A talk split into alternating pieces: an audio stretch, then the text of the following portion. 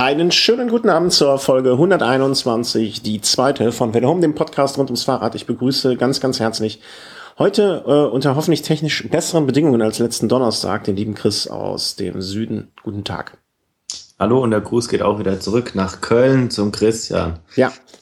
Hoffen, hoffen wir mal, dass heute die Technik uns wohlgesonnener ist. Ähm, wir nehmen aber auch auf jeden Fall einfach auf. Heute kostet es, was es wolle, oder vielmehr möge es, äh, möge es funktionieren.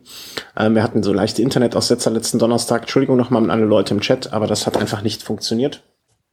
Und ähm, deswegen versuchen wir es heute nochmal in der Hoffnung, dass es besser geht. Und äh, ja, wir werden ähm, äh, vorab schon äh, gesagt, ähm, nicht so viel über die Tour berichten, äh, sprechen, weil sie A noch nicht stattfindet und B ähm, wir dazu noch mal eine Extrasendung machen werden. Also nicht wundern, wenn wir jetzt so äh, von der Tour noch nicht so detailliert wie, wie sonst von uns kurz vorher gewohnt äh, be besprechen. Das wird noch kommen. Ähm, und bis jetzt ist wahrscheinlich möglicherweise irgendwann mal angedacht, der ähm, Ende der Woche das dann zu machen. Richtig, Chris? Ist das genau, so? Genau, klar. Ja? Also wir werden es frühzeitig ankündigen. Bis dato ist der Arbeits, äh, Arbeitstitel, nee, wie sagt man, Arbeits, der, der erste vorgeschlagene Termin ähm, der Freitag 20 Uhr. Kann sich aber noch alles ändern. Wir werden es früh noch bekannt geben. Und vielleicht möchten da ja sich ganz viele beteiligen und uns zuhören und uns äh, sich über den Chat beteiligen. Und dann, ähm, ja, wie geht's ja. uns denn? Gut, wir müssen generell, was, was die Tour dann angeht, nochmal auch gucken. Freitags findet ja meistens die Tourpräsentation oder die mhm. Teampräsentation statt. Äh, nicht, dass man da, wenn man da live sendet und dann Fernseh ist dann halt auch live, dass man da so eine Konfliktsituation schafft, aber ich denke, da finden wir eine gute Lösung. Ja, ja, ich glaube, das war immer früher, oder? War das nicht so um 18, also um 18 Uhr oder was? Ich, ich meine, mich erinnern zu können, dass das immer relativ früh war. Und dass wir das vielleicht dann so im Anschluss machen. Und vielleicht gibt's dann nochmal die neuesten Neuigkeiten oder was auch immer. Genau. Ähm, also, wir peilen einfach mal grob an, nach der Live-Präsentation ähm, der Teams werden wir dann äh, uns anschließen vielleicht auch mit dem Übergangslos sozusagen den Staffelstab übernehmen. Ähm, wie geht's uns denn? Du hast schon gesagt, ein bisschen müde.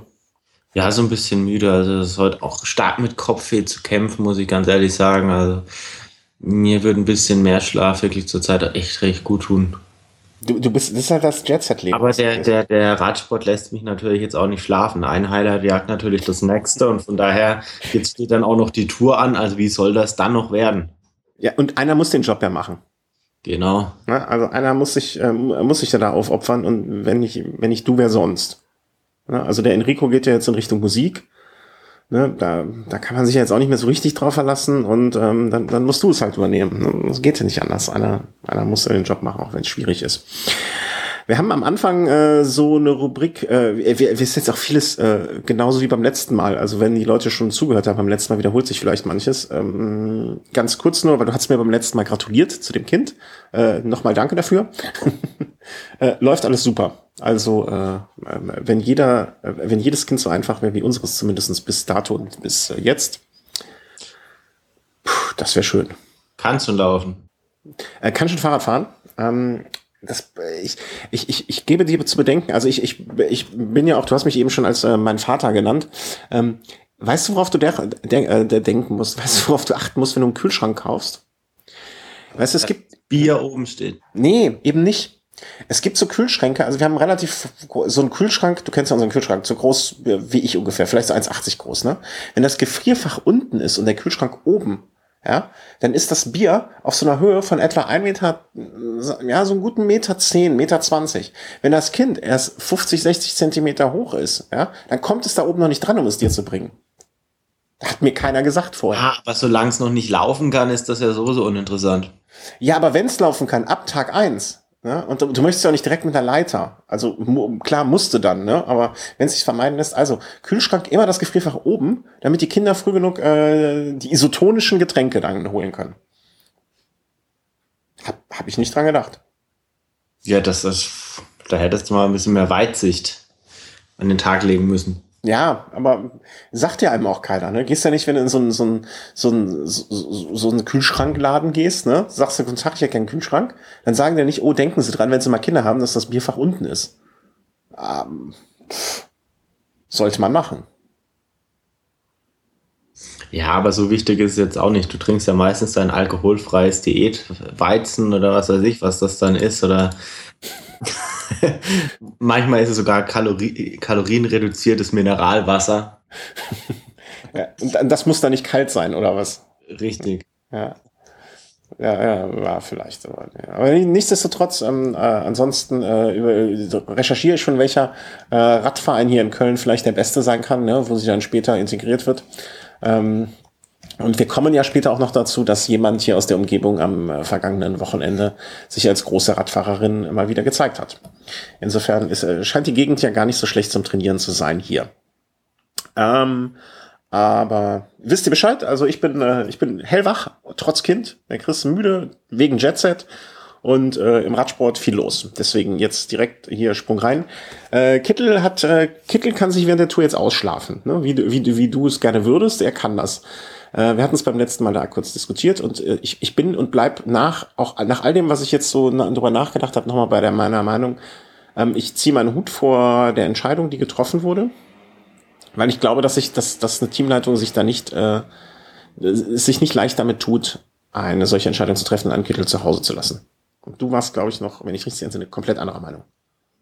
Mm, ich finde die Entscheidung, ihn nicht mitzunehmen, finde ich, finde ich korrekt. Also ich, ich kann sehr gut verstehen, warum man es gemacht hat. Klar kann man immer sagen, Marcel Kittel ist so ein starker Mann, vielleicht äh, äh, erholt er sich jetzt während Natur und wird dann noch hinten raus ein bisschen stärker, aber ganz ehrlich, während Natur Form aufzubauen, ist schon wirklich schwierig. Also ich kann es mir nicht vorstellen. Das können dann vielleicht Fahrer, die jetzt, die mal ein gewisses Alter haben, eine gewisse Routine, die vielleicht auch ein gewisses Grundniveau haben, aber das, das geht gleich los mit einem, gut, mit einem Einzelzeitfahren, das ist jetzt nicht allzu lang, gut, das kann man sicherlich noch unter Formaspekten sagen, gut, da fährst du dich jetzt ein bisschen locker ein, zweite Etappe dann vermeintlich Sprint oder Windkante, ist vielleicht sogar die erste Chance, kommt wahrscheinlich zu früh. Dritte Etappe ist ja dann gleich Mauer von Hui, da wird's ein Gequäler dann da hoch. Ja, und dann kommt dann ja Kopfsteinpflaster, und dann kommt dann auch nochmal ein Teamzeitfahren, wo man vielleicht, wenn man da jetzt äh, an Wochenbagil denkt, ich glaube, der ist immer aufgeboten, dass man da auch sagt, okay, gut, man versucht da vielleicht doch auch was Richtung Gesamtklassement ja, da wird's schon schwierig. Und dann darf man halt auch nicht vergessen, so ein, so ein Marcel Kittel mitzunehmen. Das, ja, der hat dann auch eine gewisse Erwartung oder das Team hat dann auch schon einen gewissen Druck dann auch für ihn zu fahren und das macht es schwierig. Das ganze Thema John Degenkolb, Marcel Kittel, für wen fährt man? John Degenkolb dieses Jahr überragendes Jahr, wenn man jetzt sich wieder entscheiden muss, dann muss ein Degenkolb mal für einen Kittel anfangen, obwohl Kittel vielleicht noch nicht stark genug ist. Ein Kittel sagt dann vielleicht mal nicht, hey, bei mir reicht's noch nicht und stellt sich vielleicht nicht in den Dienst. Weiß man jetzt alles nicht, alles mhm. rein Spekulation.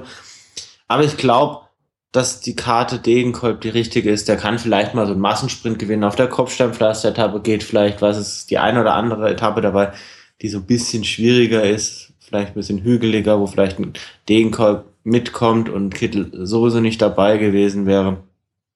Also ich finde schon, dass es so in Ordnung ist, vor allem, Entschuldigung, aber wer jetzt gefühlt eineinhalb Wochen vor der Tour bei einer nicht ganz so stark besetzten Rundfahrt in Holland nicht mal mit der Führungsgruppe ins Ziel kommt oder mit dem Hauptfeld, ja, was will, was will derjenige dann bei der Tour?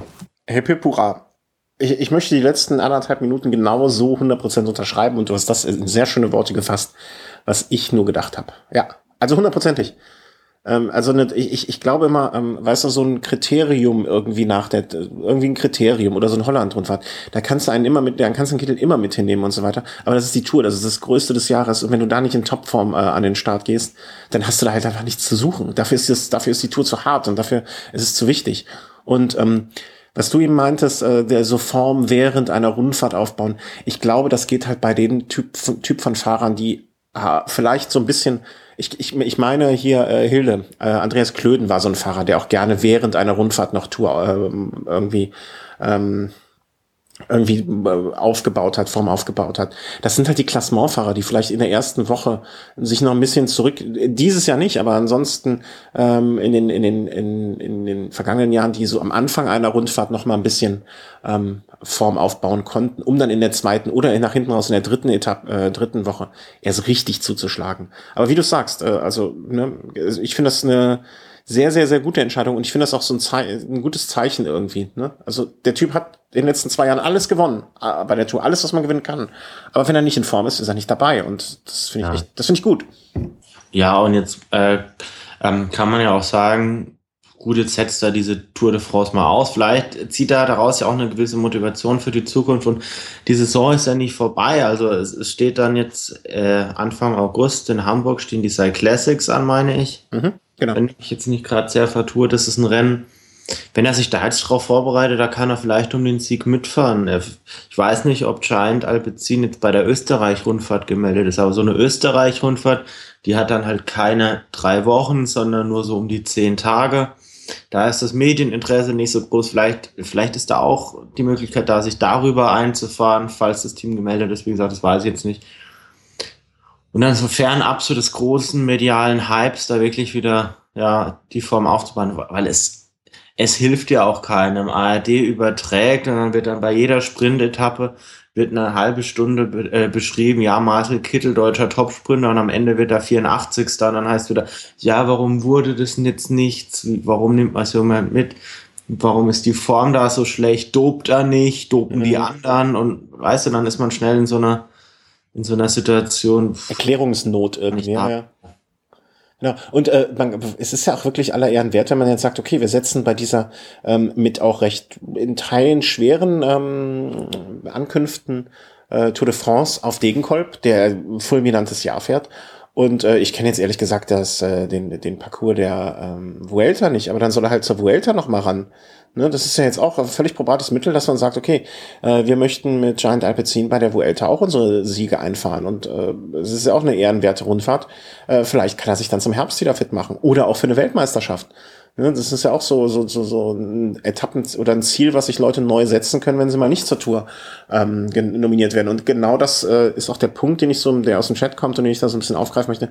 Ähm, klar ist er jetzt gefrustet und mit Manager meldet sich und hier und da. Ähm, es ist ja auch schon, man hört ja nicht zum ersten Mal irgendwie so das Gespräch, dass er vielleicht mal Giant Alpecin nicht ewig treu bleiben wird. Ich glaube, sein Vertrag geht noch dieses Jahr und nächstes Jahr. Ähm, aber dass das vielleicht auch jetzt so ein ähm, so der Ausleiser sein könnte, gegebenenfalls wird er rausgekauft oder sonst etwas. Also es ist auf jeden Fall eine spannende Entwicklung. Und mit zwei solchen Sprintern, Degenkolb und Kittel in einer Mannschaft, das ist halt nicht einfach. Ja. Wir erinnern uns damals an die Situation mit Kreipel und Cavendish ähm, die auch nicht unbedingt immer einfach war. Wobei das natürlich die näher beieinander sind als ja. Degenkolb und Kittel. Vor allem so ein Degenkolb hat ja dieses Jahr jetzt da Sieg Paris-Roubaix, Sieg Mailand San Remo. Der hat ja jetzt schon meiner Meinung nach, was Radsport-Fachkreis angeht, der hat den Kittel fast sogar schon so ein bisschen überholt, ne? Ja, ja. Kittel und auch, und auch an Sympathie bei mir zumindest. Kittel äh, ist halt jetzt so dieser reine Sprinter. Und klar, jetzt überträgt die ARD seit einigen Jahren mal wieder das Rennen, die Tour de France. Und da ist natürlich klar, wer da mitfährt, der hat dann vielleicht eher die Möglichkeit, nochmal wieder einer breiteren Öffentlichkeit da wirklich, da wieder so ein bisschen Anklang zu finden. Und mhm. Ich denke, das ist auch so ein Grund, warum der Manager von Kittel da ein bisschen säuerlich ist. Vielleicht, ähm, weil natürlich, wenn man da jetzt so einen Sieg von John Degenkolb sieht, dann sehen das vielleicht auf der ARD, sehen das vielleicht, oder in der ARD, sehen das vielleicht sechs, sieben Millionen Menschen vielleicht, wenn es mal hochkommt, ne? Mhm. Also die Leute, die dann vielleicht nach den, wie heißt, nach den Telenovelas eingeschlafen sind, weil es so spannend war und dann vergessen haben, umzuschalten oder auszuschalten. Also das wäre möglich. Also rein taktisch ist es ja gar nicht so verkehrt. Und Marcel Kittel sieht man dann eben nicht. Und gut, so ganz viele Höhepunkte gibt's nicht. Mit der Vuelta sehe ich es ein bisschen anders als du. Die Vuelta ist ja doch immer ein recht schweres Rennen. Klar, Kittels erster großer Erfolg war ein Sieg bei einer Vuelta-Etappe glaube 2012 müsste das gewesen sein. Aber ja, Vuelta ist dann schon, was die Schwierigkeit angeht, noch so, noch so ein bisschen härter. Also meistens sind die, sind die Etappen schwerer oder, oder ja, es gibt ja dann auch noch andere Sprinter im Team Giant Alpecin. Also da ist ja jetzt nicht nur Kittel und Degenkolb, da gibt's dann auch so Nikias Arndt noch, der vielleicht schon weiß, dass er die Vuelta fährt. Dann gibt's da noch Luca Meskisch, der ein recht schneller Mann ist. Also da muss man natürlich vielen gerecht werden und mhm. ob es dann so Sinn macht, einen Kittel an die Vuelta zu schicken und zu sagen, nach einer Woche steigt er aus, weil es dann zu hart wird, ich weiß es nicht. Äh, vollkommen richtig. Äh, ich habe das immer unter dem Vorbehalt, dass ich die Strecke nicht so genau kenne. Klar ist die Vuelta von den Höhenmetern her meistens sehr, sehr schwierig, aber ich äh, habe noch keinerlei, ich habe mir die Strecke noch nicht genau angeguckt, ähm, äh, was da genau los ist. Und ähm, ich habe jetzt gerade die, mir mal die Karte angeguckt, ja, Ne? es wird schmerzhaft. Schade. Ist Valverde den Giro gefahren? Ja, ne? Oh nein. Nee. Valverde fährt äh, Tour und Vuelta. Das könnte ja auch was für ihn sein. Wie bitte? Die, die Vuelta könnte ja auch was für ihn sein. Wenn ich ja, das gut, was heißt, das ist was für ihn. Also er ist jetzt auch nicht mehr der Jüngste und äh, ja, ja, ja, klar. Also die absolut, also er, er ist schon ein sehr konstanter Fahrer, aber ohne dann wirklich die absolut überragende Leistung, dann wirklich, die man auch mal während einer Rundfahrt braucht, um zu gewinnen zu können. Und jetzt ist es natürlich auch so, äh, Quintana fährt auch Tour und Vuelta. Es ist ah, okay. so geplant und ja, und dann gibt's dann wieder diese Giro-Fahrer, die die Tour auslassen, die Vuelta fahren. Da denke ich jetzt an Mikel Landa. Wenn der seine Form konservieren kann, ist das auch ein Mann, der mittlerweile da hm. auf der Rechnung haben sollte oder haben müsste. Also es gibt äh, sechs. Aru vielleicht dann. Also es gibt sechs, äh, zumindest auf dem Papier, ähm, sechs Sprintankünfte. Ja, auf dem Papier, ne? Ja, ja. Äh, aber 13 Mountain, äh, Hill and Mountain Stages, ein äh, Mannschaftszeitfahren, ein Einzelzeitfahren. Ähm, naja, warten wir mal ab. Aber kommen wir einfach, das ist ja noch ganz, ganz, ganz, ganz ferne Zukunft. Also, wir sind erfreulicherweise einer Meinung. Ähm, Kittel raus, berechtfertigt und äh, im Prinzip für den Radsport auch gut so. Äh, warten wir mal ab. Ähm, als zweites heute noch die äh, schnelle Meldung Gretsch ist auch raus. Äh, Patrick äh, wurde ersetzt wegen auch schlechter Form oder nicht äh, nicht nicht gut genug äh, Form, ne, einfach nicht drauf. Ja, ne, Agir toujours. Ist schon den Giro gefahren, also ja, es kam nur jetzt kurzfristig, ne? Also es geht irgendwie gesundheitlich ist er wohl angeschlagen und deswegen äh, wurde er ausgewechselt. Aber mm, ne, einfach nur so um, um der Form halber, dass wir es auch erwähnt haben. Ähm, dann hatten wir äh, bei der letzten Mal auch schon äh, den Froome-Doping-Test, wo ich dich äh, kalt erwischt habe, weil das war kurz vorher erst irgendwie gemeldet. Ähm, kurz auf den Stand gebracht.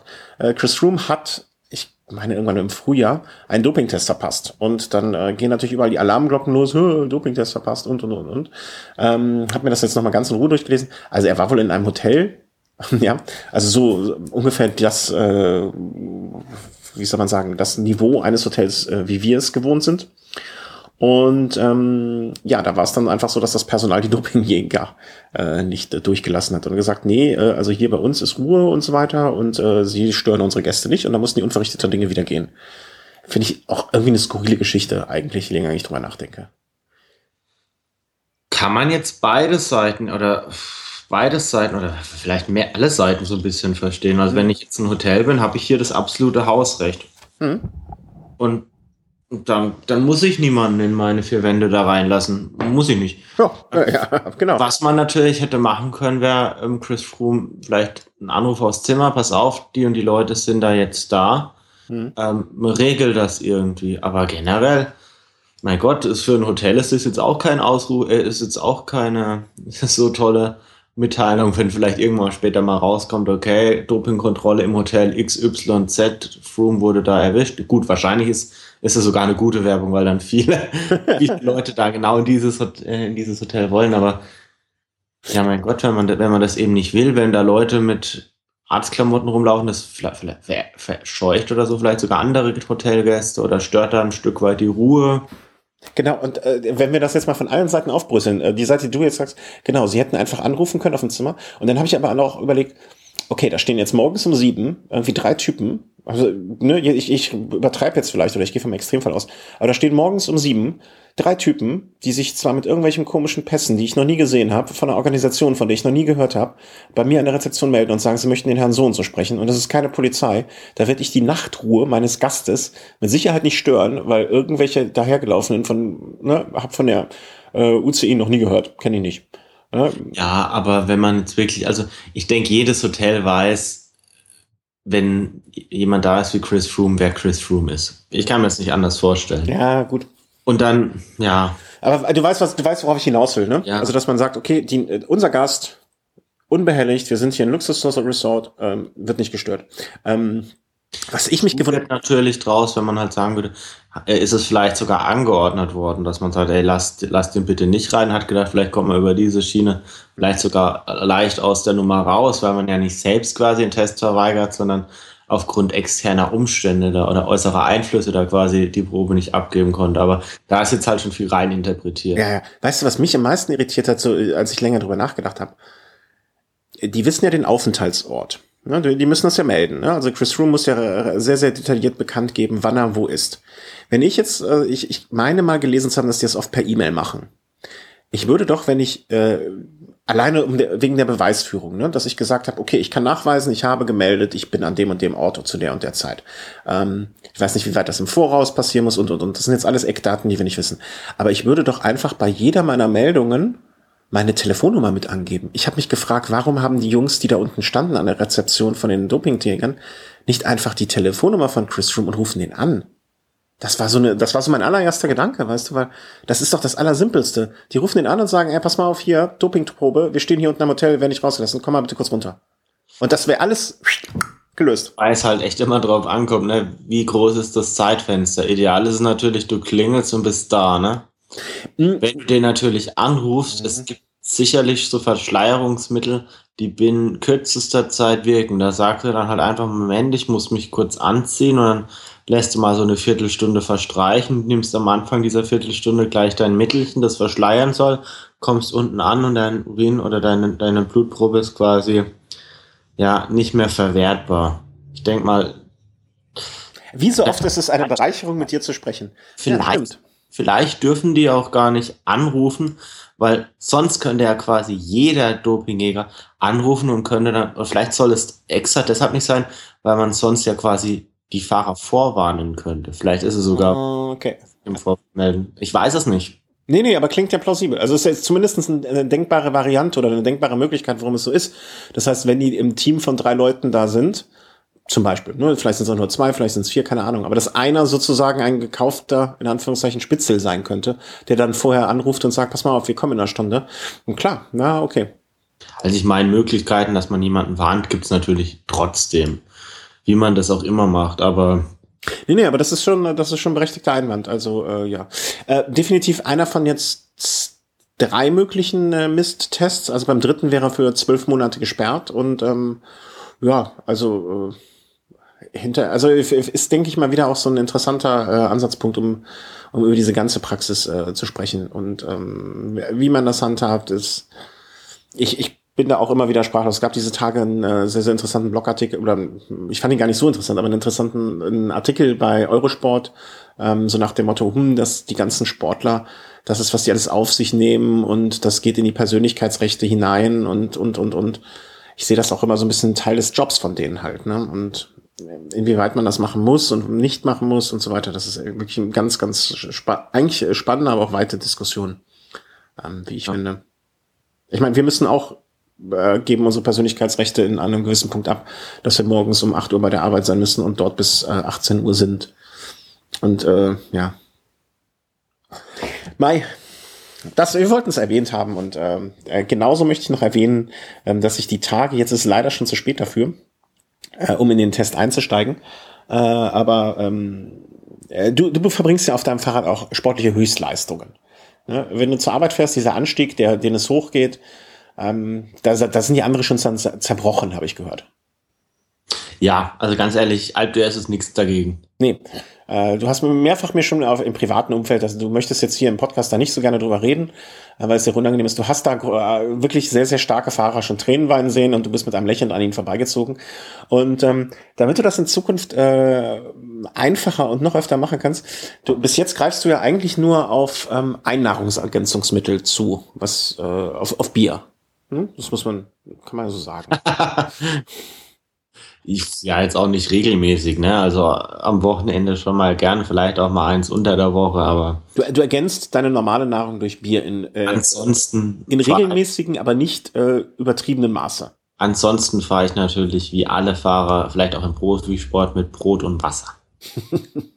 so, aber damit das sich sein Ende findet und du quasi das, den, den, den äh, Wochenendfreude und angenehmen, äh, angenehmen Teil deines Lebens mit dem äh, ja doch ha Wasser und Brot äh, äh, täglichem äh, verbinden kannst, äh, wollten wir kurz darauf hinweisen, ohne, ohne dass wir da Geld für kriegen und ohne dass wir da irgendwie davon profitieren. Weil ich einfach lustig fand, dass es von Squeezy, äh, ein Hersteller von ähm, wie heißt das, sag mal so, so, so, ja, Nahrungsergänzungsmittel, Powerbar, Zeugs und äh, äh, isotonischen Gelen und, und, und, gibt's jetzt ein Biergel. Mhm. Also. Stelle ich mir irgendwie nicht so lecker vor. Ich, ich, ich weiß es auch noch nicht so ganz. Also ich finde, äh, also ich, wir sind ja nun äh, bekanntermaßen beide Freunde des Bieres und äh, auch der unterschiedlichen Biersorten. Ähm, aber was ich mich frage, ähm, also es ist ohne Kohlensäure und, und also ich mag ja auch Malzbier. Das magst du ja so gar nicht gerne, ne? Naja, geht schon. Äh, ja, aber du, du hast mich schon dafür verlacht. Das muss man auch sagen. Und ähm, also ich, ich bin sehr gespannt. Also ich habe mich da gemeldet und äh, habe gesagt, hier, ich hätte gerne, äh, man konnte auf der Homepage sich an einem Test äh, irgendwie beteiligen, dass man so eins zugeschickt bekommt. Du hast natürlich bemängelt, alkoholfrei, geht gar nicht. Dieses Gel. Ja, na klar. Naja gut, wie willst du denn, wie willst du denn jetzt wirklich Alkohol in so eine Festsubstanz verfasst? Oder gut, Gel, ja. Hm. Ja, wobei, wenn, wenn zu viel Alkohol drin ist, Alkohol wirkt ja doch ein bisschen sogar leistungsfördernd in geringem Maße. Ne? Also wenn jetzt nicht zu viel da ist. Ja, also früher haben die sich doch bei der Tour regelmäßig mal äh, irgendwo noch mal eine Flasche Wein reingekippt und so. Ob das jetzt äh, am Ende komplett leistungsfördernd war, mag ich mal äh, dahingestellt sehen, aber ähm, also ich bin gespannt. Ich hoffe, dass ich, äh, dass ich Bestandteil dieses Tests sein kann und dass man, äh, dass man uns da vielleicht dann äh, so mal eins oder zwei zur Verfügung stellt, dass wir es äh, ausprobieren können. Äh, wenn ich welche bekomme, schicke ich dir natürlich eins, dass du es dann auch auf deinem, dass morgens zur Arbeit, ne, den Berg hoch, noch nach na, so zwei Dritteln der Strecke dir ein, Biergel reinhaust äh, und dann mit frischem Atem und äh, äh, fit wie nie zuvor da oben bei der Arbeit stehst und dann deine Kollegen begrüßen kannst. Das wird auch, auch ein Fest. Naja, ist also zugegebenermaßen, so lang ist dieser Anstieg dann nicht und ich glaube, bei dem Anstieg, da würde ich wahrscheinlich, wenn ich da auf dem Weg da noch irgendwie was essen müsste, würde ich wahrscheinlich noch länger brauchen, als ich jetzt brauche. Ja, das, ist, das ist so ein ganz schnelles Gel. Das hast du ganz schnell drin. Also ich glaube, das, äh, das geht ganz fix. Ähm, aber es, es wird natürlich auch nicht äh, so, so atemtechnisch wird das wahrscheinlich auf einige, äh, einige Fragezeichen aufwerfen, die du dann hättest. ähm, nächster Punkt bei uns. Ähm, so ein bisschen sprechen wir mal über die deutschen Meisterschaften und die, die nationalen Meisterschaften insgesamt. Und du hast mir am Wochenende eine Nachricht geschrieben, ähm, deren Quintessenz so ein bisschen war, äh, Velohim-Interview führt zu Meistertiteln äh, arg verkürzt.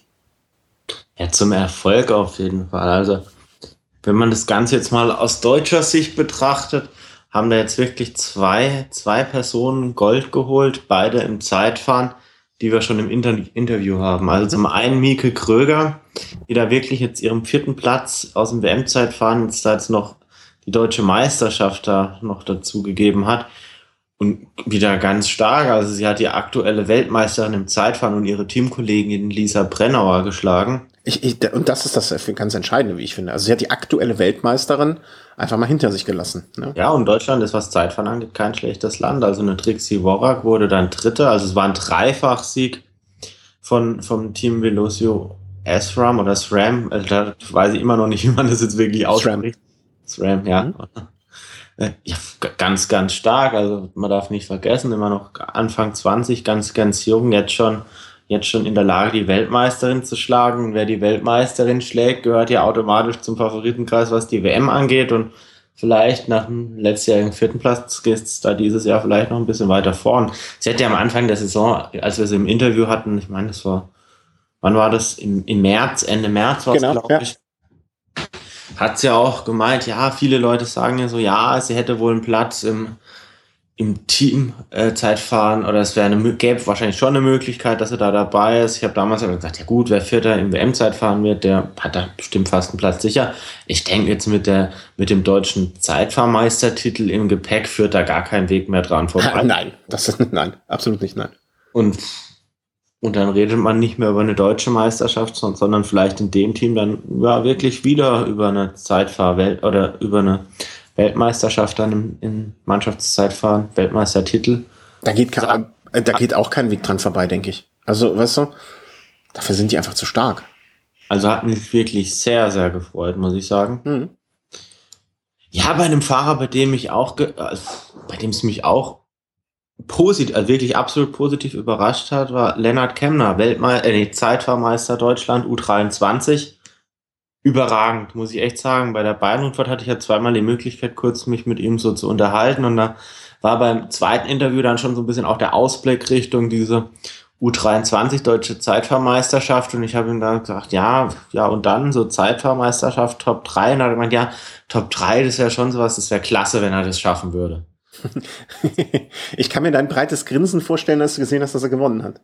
Ja, das war absolut, also wirklich absolut unerwartet. Also Nils Pollitt war bei der Beinunfall dann doch noch eine halbe Minute besser oder schneller und Nils Pollitt ist auch, ja, was die körperliche Konstitution angeht, doch auch schon ein Stück weit reifer als Lennart Kemner, also wesentlich muskulöser, größer, kräftiger. Kemner ist eher, ja, ein bisschen schmächtiger, also nicht wirklich so breit, kommt fast so ein bisschen, teilweise noch so ein bisschen bübchenhaft rüber. Umso erstaunlicher, dass er da wirklich so diese absolute Klasse dann auch im Zeitfahren da unter Beweis stellt und mit 18 Jahren bei der U23 deutscher Meister, das ist auf, ist auf jeden Fall ein Wort. Also den, den positiven Eindruck, den ich bei der beiden Rundfahrt von ihm gewonnen hat, der hat sich da jetzt wirklich zementiert. Und mhm. also aus meiner Sicht ist Lennart Kemner so das, das größte deutsche Radsporttalent, das wir aktuell haben. Und äh, er, vom, wie du es eben beschrieben hast, ich meine mich auch erinnern zu können, dass du zu, zu mir mal meintest, also er ist jetzt eigentlich nicht so der klassische Zeitfahrer, sondern das ist auch jemand, der da, man muss aber kurzer Einschub. Man kann von einem Fahrer, der jetzt in diesem ähm, Entwicklungsstadium ist, noch nicht sagen, was da später mal draus wird. Also dafür können noch viel zu viele Sachen passieren und das hat man ähm, leider oder auch Gott sei Dank oft genug gesehen, dass da noch Veränderungen eintreten. Aber vom Typ her ist es ja auch eher jemand, der ähm, ja eher in Richtung Rundfahrer dann gehen würde oder zumindestens jemand, der von der Statur her ähm, die Anlagen dazu hätte. Ja, in der in der Bundesliga oder in Radsport Bundesliga fährt er da auf auf vielfältigstem Terrain da wirklich mit vorne mit.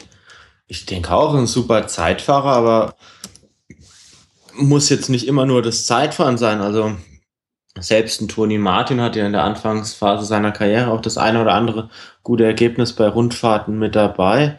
Hat sich dann zum reinen Rundfahrer so ein bisschen, äh, zum reinen Zeitfahrer fast sogar ein bisschen so dann weiterentwickelt bei Kemner.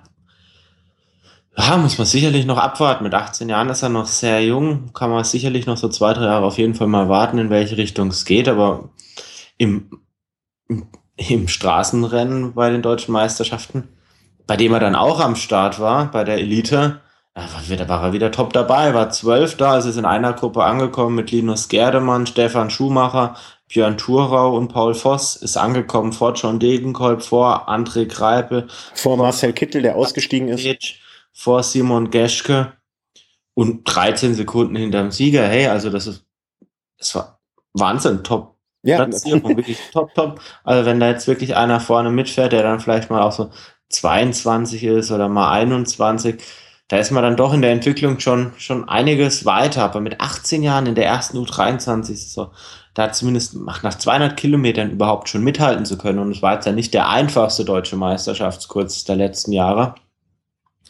muss man echt sagen. Also da, ich gehe schon davon aus, dass der Weg über kurz oder lang in die Pro Tour führt. Und jetzt hat man die letzten Jahre, wir häufiger mal den Namen Silvio Herklotz auch gehört, auch ein Top-Fahrer. Aber wenn man sich dann überlegt, Silvio Herklotz, äh, jetzt dann so 21, kommt jetzt langsam so in den Bereich, wo er dann fast auch mal so den Sprung wagen muss in ein anderes Team oder eine bessere Mannschaft, wenn es jetzt beim Team Stölter nicht vorangeht. Aber so ein, so ein Kemner, der, pff, also viel fehlt da nicht, wenn er ihn nicht sogar schon fast hat, den, den Herr Klotz. Mhm. Und ähm, es beweist doch mal wieder dein, ähm, auch, da, auch dein Wissen oder dein, deine, deine Gabe. Du hast ja damit bei der Bayern-Rundfahrt auch schon direkt gesagt, äh, das wird mal einer. Ja, und äh, davor ziehe ich auch immer meinen Hut. Toni Martin, Zeitfahrsieg, äh, war jetzt pff, keine große Überraschung, um mal ehrlich zu sein. Ne? Ich hätte mal, äh, man hätte eigentlich vorher mal bei Bet and Win gucken müssen, wie die Quoten standen auf einen Sieg äh, bei den deutschen Meisterschaften für Toni Martin. Also kann man eigentlich äh, so stehen lassen und direkt weitergehen. Ja, wobei man sollte vielleicht doch noch kurz ein Wort verlieren. Immer, also, immer. Überragend war das Zeitfahren nicht. Also er hat da schon seinen Sieg geholt, den man auch von ihm, mag jetzt mal sagen, erwartet hat, aber äh, über eine Distanz von ich meine 45 Kilometer oder zwei Minuten auf Nikias Ahn, der jetzt nicht der weltbeste Zeitfahrer ist. Mhm also da hat man schon mal bessere Leistungen gesehen und jetzt ist das große Ziel ja auch die, das gelbe Trikot nach der ersten, nach dem ersten Zeitfahren bei der Tour, dann nach der Auftaktetappe. Mit der Verfassung wird schwer, also da muss er noch was draufpacken bis zum Start. Aber ich glaube, dass äh, ich glaube, das ist auch möglich. Also man weiß ja auch nicht, ähm, ganz ehrlich, äh, man müsste dann mal schauen, wie er wirklich gefahren ist. Ne? Also ich kann mir vorstellen, dass auf den Arndt die zwei Minuten zehn, die er rausgefahren hat, ähm, dass er das auch mit 90 Prozent geschafft hat. Ne, ist halt die Frage, ob er das als gute Trainingsfahrt genommen hat oder ob er da einfach nochmal äh, wirklich Vollgas gefahren ist. Ein Stundenmittel sehe ich gerade von über 51 kmh. Ähm, er hat schon den Zuschauern gewunken, bevor die Ziellinie überquert hat und so. Also ich, ich denke mal, der wird sich da nicht die komplette Zeit hundertprozentig ausbelastet haben. Ne, und äh, wer weiß, was da sonst rausgekommen wäre. Also ich, ich würde das jetzt nicht unbedingt so als größten Gradmesser sehen. Ich habe im Interview heute noch gelesen, ähm, wo er wirklich gesagt hat, dass er auf diesen Tag, auf diesen einen Tag das ganze Jahr über seit der äh, Bekanntgabe hinfiebert. Und ähm, vielleicht machen wir das noch in der Vorschau zur Tour, aber ich glaube, der ist bestens gewappnet. Da bin ich echt ganz guter Dinge. Ich habe es jetzt nicht gesehen. Klar, bei der deutschen Meisterschaft, es ist nicht die ganz große Konkurrenz einfach da, ne? Mhm. Zeitfahrtechnisch wenn schon so ein Sprinter quasi Zweiter wird, ja, dafür könnte es in der Zukunft wirklich wieder ein bisschen besser aussehen, wenn da jetzt Pollet dann danach rückt, wenn Kemner nachrückt. Ja, und wenige haben, also es waren wenige Profis dabei, die die Zwischenzeiten von Kemner überhaupt geschlagen haben. Mhm, mh. ja, also äh, positiv äh, blicken wir dann die Zukunft. Äh, Damen, ähm, ich habe das Damenrennen nur so ein bisschen nebenher äh, am, am Ticker verfolgt. Äh, zwei Trixie Worak und ich glaube Judith Arndt waren es ausgerissen, haben das dann zu zweit untereinander ausgemacht. Judith Arndt fährt noch, nein, Judith Arndt ist. Nee, wer war das denn? Mit wem ist denn äh, die Trixie ausgerissen? Nee, eher, eher unbekannte Fahrerin, also aus einem anderen Team und dritter ist dann dieser Brenner geworden, wenn ich mich nicht sehr irre. Aber ich kannte den Namen der anderen, mit der die ausgerüstet ist. Und wenn das schon der Fall ist, ähm, das will ja einiges heißen. Sag doch, wie sie heißt, wenn du ihn kennst. Ja, ich hab's ja vergessen. Du weißt doch, ich bin alt. Ähm, warte, die Entscheidung wäre. Äh, Lichtenberg. Ja, genau. Ja, kennt man, aber war das nicht mal Claudia Häusler? Das kann gut sein. Oder, oder ich, keine Ahnung, vielleicht begebe ich mich da jetzt auch ab, absolut aufs Glatteis. Ja, aber das ist ja unser stetig, stetig Brot. Also das ist jetzt auch nichts Neues. Nee, das kann gut sein. Ähm, Claudia Lichtenberg, ähm, Namensänderung, Häusler, genau. Ja, also gut, ja. Claudia Häusler, dann vielleicht für mich noch eher so ein Begriff wie Claudia Lichtenberg. Also kennt man, klar, Trixie Borg hat da den den Sieg eingefahren mhm. und dieser Brenner war dann wirklich im, im Sprint der Verfolgergruppe sozusagen. Genau, das U23-Rennen der, der, Damen findet übrigens noch statt. Also das hat bis jetzt noch gar nicht stattgefunden, was ich auch ein bisschen skurril fand, aber es wird irgendwelche Gründe dafür geben. Straßenrennen Herren. Ähm, irgendwie komisch. Also ich habe es äh, auch nur am Ticker verfolgt und dann so ein paar Live-Bilder hinterher gesehen. Es war ein sehr abwechslungsreiches Rennen. Äh, immer wieder Gruppen, immer wieder, äh, also es hat sich relativ zu Beginn eine große Gruppe gebildet und äh, Fahrer wieder aufgeschlossen. Hinterher sagt Christian Knees, er war ein bisschen zu aggressiv rangegangen. Ähm, äh, Linus Gerdemann sagt, es gab da eine Privatfehde zwischen Dekenkolb und äh, Greipel, ähm, was ich mir irgendwie auch so gar nicht richtig vorstellen kann. Und am Ende war dann äh, relativ überraschend äh, Emanuel Buchmann, der lachende äh, Erste. Ja, muss man sagen, echt, Buchmann, die ganze Saison schon eher unauffällig, aber auch unauffällig echt gut.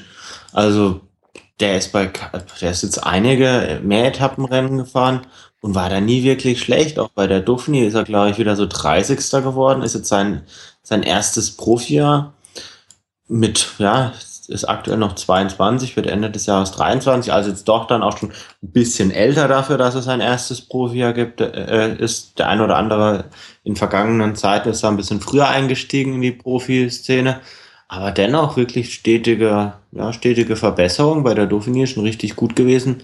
Letztes Jahr auch schon ein bisschen angedeutet, dass da was geht. Beim U23 WM-Rennen in Ponferrada ist er schon sehr aktiv gefahren in der Ausreißergruppe.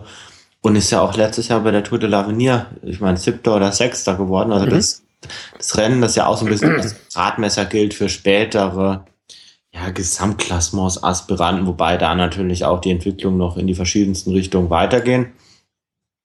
Aber ja, schöne Sache und ich denke, also ich habe das Rennen zwar jetzt nicht live gesehen und auch keine Zusammenfassung gesehen, aber denke, was das ganze Rennen belebt, ist einfach, dass es nicht wie früher vielleicht so diese eins, zwei Teams gibt, die da jetzt mit einer Vielzahl an Fahrern, vielleicht mit 15 Fahrern am Start stehen und das Rennen dann einfach totfahren, sondern du hast dann halt dein, dein Team Giant Alpecin, das vielleicht mit fünf Fahrern da mitfährt. Du hast dein Team Bora, das da vielleicht mit deinen sechs Fahrern oder so am Start ist. Dann hast du vielleicht BMC mit, mit Zabel und Burkhardt. Dann hast du äh, dein Cult Energy Team mit Mager, Wegmann und, und Gerdemann. Also viele kleinere Teams, die so einzelne Fahrer so dabei haben. Und sowas öffnet natürlich dann auch. Absolut. Also, und ich denke, das hat man dieses Jahr gesehen, zumindest wenn man das, äh, das Ergebnis sich anschaut. Da, da war wohl einiges los und ja, schön, dass ein Buchmann da, ja, dass man vor allem auch schön, dass man das deutsche Meistertrikot dann bei der Tour de France sehen kann. Also das Mhm. Äh, ge genau, also ich, äh, ich gebe dir vollkommen recht, dass dieses, äh, dass es nicht mehr so auf zwei Schultern verteilt ist oder wie es in anderen Ländern ist, äh, dass manchmal sogar nur ein Team irgendwie, wo, wo, wo es ein Profiteam gibt und äh, das dann mit Abstand alles andere überragt. Ähm, äh, und das im Prinzip im Team, ich sag mal Sky oder äh, wollen wir nachher Movistar kannst du auch ich nehmen. wollte nicht diesen Namen jetzt schon erwähnen, aber ne, das wäre natürlich auch das andere Paradebeispiel, äh, wo die sich abends an der Bar vorher überlegen können, wer am nächsten Tag der Meister wird. Ne? Also das, äh, das ist, finde ich, in Deutschland eine sehr, sehr schöne ähm, und bereichernde Geschichte. Äh, Italien zum Beispiel ist ja auch ähnlich, ne? wo, wo ja auch die Karten immer sehr, sehr breit gefächert gespielt werden müssen, um Ja. dieses schöne Bild zu malen. Frankreich ist auch so ein Beispiel. Genau, genau. Und das finde ich ganz angenehm und äh, bereichert auch so eine deutsche Meisterschaft im Vergleich zu, wie du schon sagst, alten Telekom, äh, Milram oder Gerold Steiner Zeiten. Ähm, ja, Emanuel Buchmann, herzlichen Glückwunsch. Ähm, Greipel war wohl nicht wirklich glücklich, aber pff, zwei Jahre hintereinander hat das getragen. Degenkolb, da, da wird mit Sicherheit sich auch noch die eine oder andere Möglichkeit geben. Ist natürlich auch schwierig, wenn das, äh, wenn zwei so Fahrer wirklich, ne, denen hilft ja auch keiner. Ne? Also Greipel mit äh, Sieberg wahrscheinlich äh, mit dabei, ansonsten keine großen Helfer. Degenkolb wahrscheinlich schon ein paar Leute mehr, aber ne, mit nur einem Helfer ist es halt auch schwierig, dann wieder zuzufahren, wenn kein anderes Team hilft und äh, man sich gegenseitig dann auch nicht helfen möchte. Ist keine einfache Situation. Absolut klar. Hm? So. Und dann ähm, gehen wir mal weiter und äh, beschäftigen uns jetzt ein bisschen mm, mit dem einen mehr, mit dem anderen weniger den Vorbereitungsrennen zur Tour, damit wir in der nächsten Sendung uns damit gar nicht mehr beschäftigen müssen, sondern uns dann nur noch der Tour widmen können. Und da natürlich ganz herausragend und äh, dein großer Besuch bei der Dauphiné de Libéré. Wie war's denn? So, äh, wenn du, wenn du es in einem Satz zusammenfassen dürftest. Oh. ja, wenn man nur einen Satz hat, dann muss man sich ja umso mehr Gedanken machen, was man in diesen Satz reinpackt. Von daher ist das jetzt schon gar nicht mehr so, so einfach. Ich würde mal sagen, wenn ich es mit einem Wort beschreiben dürfte, würde ich sagen anders. Anders. Ähm, wie war denn der Urlaub so grundsätzlich ganz? Also so, du, du warst ja nicht nur äh, zum Radfahr gucken da. Aber ansonsten was, hat's einen schönen Urlaub? Mal so gefragt. Ja, auf jeden Fall. Also ist jetzt nicht so schön losgegangen, weil wir uns die erste Nacht auf dem Flughafen so ein bisschen um die Ohren hauen, äh, schlagen mussten. Okay. Aber ansonsten, ja, vom Wetter her kann man echt nichts sagen, war echt top, teilweise sogar ein bisschen zu heiß. Mhm. Mit den Hotels hatten wir für französische Verhältnisse echt einigermaßen Glück. Zum einen, wir hatten ja vorher keine Hotels gebucht oder keine Zimmer. Wir kamen eigentlich in jedem Hotel unter, dass wir uns so im Vorfeld so ein bisschen so, oder an dem Tag noch ein bisschen ausgeguckt hatten. Also waren jetzt nie so in der Bredouille, ja, pff, wo kommen wir jetzt unbedingt unter? Wir haben bis jetzt noch nichts gefunden oder so. Mhm. Das hat echt immer super geklappt. Ja, dann waren wir doch in der Gegend unterwegs, wo dann teilweise der Wintersport eher so dominiert. Mhm. Aber dann halt jetzt auch jetzt im Sommer ein bisschen, also nicht komplett, aber eher tote Hose. Das hat einem so ein bisschen so, ein, so einen anderen Blick auf, ja, auf das Ganze geben lassen, als wenn man jetzt wirklich in der Hochsaison vor Ort ist und da wirklich ein Skilift neben dem nächsten da aufgebaut ist und Halligalli ist, also war doch dann ganz schön auch ein bisschen ruhig. Mhm. War auch okay und schön so. Ja, der Urlaub, Urlaub hat an sich hat das schon gepasst. War, was vielleicht nicht ganz so schön war, aber das hat jetzt nichts direkt mit dem Urlaub zu tun. Also kamen dann auch in dem Ort vorbei, in dem das äh, Flugzeug da abgestürzt ist, in der Nähe. Okay. von. Ja, und wenn man jetzt halt weiß, okay, man war da selbst so zwei, drei Tage in Lyon oder zwei waren es. Und dann wird jetzt so zwei Wochen, nachdem man dort war, dann gibt es da auch noch so einen IS-Anschlag. Mhm. Da macht man sich manchmal schon so Gedanken und denkt, okay, gut, da hat man eigentlich ganz schön Glück gehabt. Äh, ja, aber uneingeschränkt. Also, äh, das muss man auch einfach mal sich dann immer wieder vor Augen führen, ne? Also mir ist das auch selber mal passiert, dass ich ähm, äh, sozusagen in einer Situation war, wo ich irgendwie 30 Sekunden früher an einem Ort gewesen wäre oder oder drei, wenn wenn ich 30 Sekunden schon weitergegangen wäre, wäre ich halt draufgegangen und nicht die Person, die da auf dem Zebrastreifen 30 Sekunden oder fünf Meter neben mir gegangen ist. Und das äh, das echt pff, da muss man echt immer mal so ein bisschen äh, sich erden, das erdet sehr, finde ich. Ja. Ansonsten, was ich vielleicht noch allgemein sagen kann, ich hatte ja schon im Vorfeld echt ein paar böse Vorahnungen, gerade was, was ähm, äh, als Deutscher oder auch international, der jetzt eher mit Englisch unterwegs ist im Ausland als jetzt mit Französisch. Ich hatte jetzt zwar in der Schule mal ein paar Jahre Französisch, aber wirklich mich danach nie mehr damit beschäftigt und auch auch keinerlei Interesse. Also so ein paar äh, Radsportbegriffe schnappt man da schon auf, ne? Aber jetzt nicht so, dass man Französisch unbedingt sprechen kann, will oder ja, egal. Mhm. Auf jeden Fall hatte ich im Vorfeld schon ein bisschen so die Befürchtung, ja, man hört immer mal wieder, ja, die Franzosen, die, die weigern sich dann äh, Englisch zu sprechen, selbst wenn sie es können, weil sie halt Französisch für die weltschönste Sprache oder weltbeste Sprache halten. Aber uneingeschränkt eigentlich fast jeden, den wir gefragt haben, der hat gern auf Englisch geantwortet, auch wenn sie es vielleicht manchmal nicht ganz so gut konnten. Also vor allem die Leute, die in der Gastronomie oder in der Hotellerie gearbeitet haben, die konnten teilweise sogar ein richtig gutes Englisch. Ne? Klar hörst du immer, dass da der französische Hintergrund oder der Slang da so ein bisschen mitschwingt.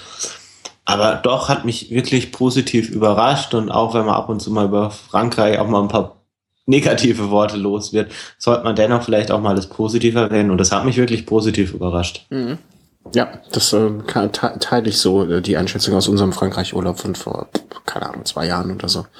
Äh, ich habe jetzt das Glück, dass meine Frau ja, sehr, sehr, sehr äh, gut Französisch spricht und deswegen bin ich dann jegliche Organisation kann ich auch an sie übergeben. Das macht es natürlich auch angenehm ja, also einen schönen Urlaub gehabt und äh, äh, schöne Sachen bei der Dauphiné gesehen. Äh, uns hat man nicht akkreditiert.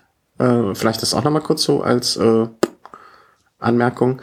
Ähm, es werden wohl bei den Veranstaltungen der ASO nur hauptberufliche Journalisten ähm, äh, akkreditiert wie das auch immer äh, entschieden wird. Und äh, man muss halt so einen Presseausweis äh, in, äh, vorlegen, den wir nicht haben. Den kriegt man nämlich dann entweder nur, indem man viel Geld bezahlt oder indem man irgendwo von jemandem attestiert bekommt, dass man für ihn berichtet und dass von irgendeinem Journalistenverband dann einen Presseausweis bekommt. Wenn ihr noch eine andere Möglichkeit seht, wie wir einen Presseausweis für den Chris mal für solche Veranstaltungen bekommen oder generell, dann äh, sagt uns gerne Bescheid. Wir äh, berichten gerne für euch, wenn ihr uns dafür einen Presseausweis geben könnt. Aber so hatten wir keinen Presseausweis. Hat es das viel schwerer gemacht für dich vor Ort? Ja und nein. Also ich muss sagen, die Dauphiné ist ja dann doch ein bisschen größeres Rennen als jetzt die Bayern-Rundfahrt. Na, ich würde jetzt nicht sagen, dass es das schönere Rennen ist, weil das ist mit Sicherheit die Bayern-Rundfahrt. Ist auch das familiäre Rennen. Dauphiné ist natürlich World Tour und dann halt doch einiges aufgebauschter. Jetzt gerade so im Startbereich, wenn die Fahrer da zur Einschreibung fahren, macht es eigentlich keinen Unterschied, ob man jetzt akkreditiert ist oder nicht, weil du hast halt eine ganz andere äh, Qualität Fahrer am Start. Das meine ich jetzt nicht abwertend, aber da, hast du fast nur Pro, äh, World Tour Teams am Start und bei den World Tour Teams sind dann die Fahrer am Start, die dann wahrscheinlich größtenteils auch die Tour fahren. Mhm. Das heißt, bei der Bayern-Rundfahrt, wenn du da so ein Team Stölting äh, hast oder auch äh, teilweise auch World Tour Teams, hast du da vielleicht nicht immer so die erste Garde da am Start.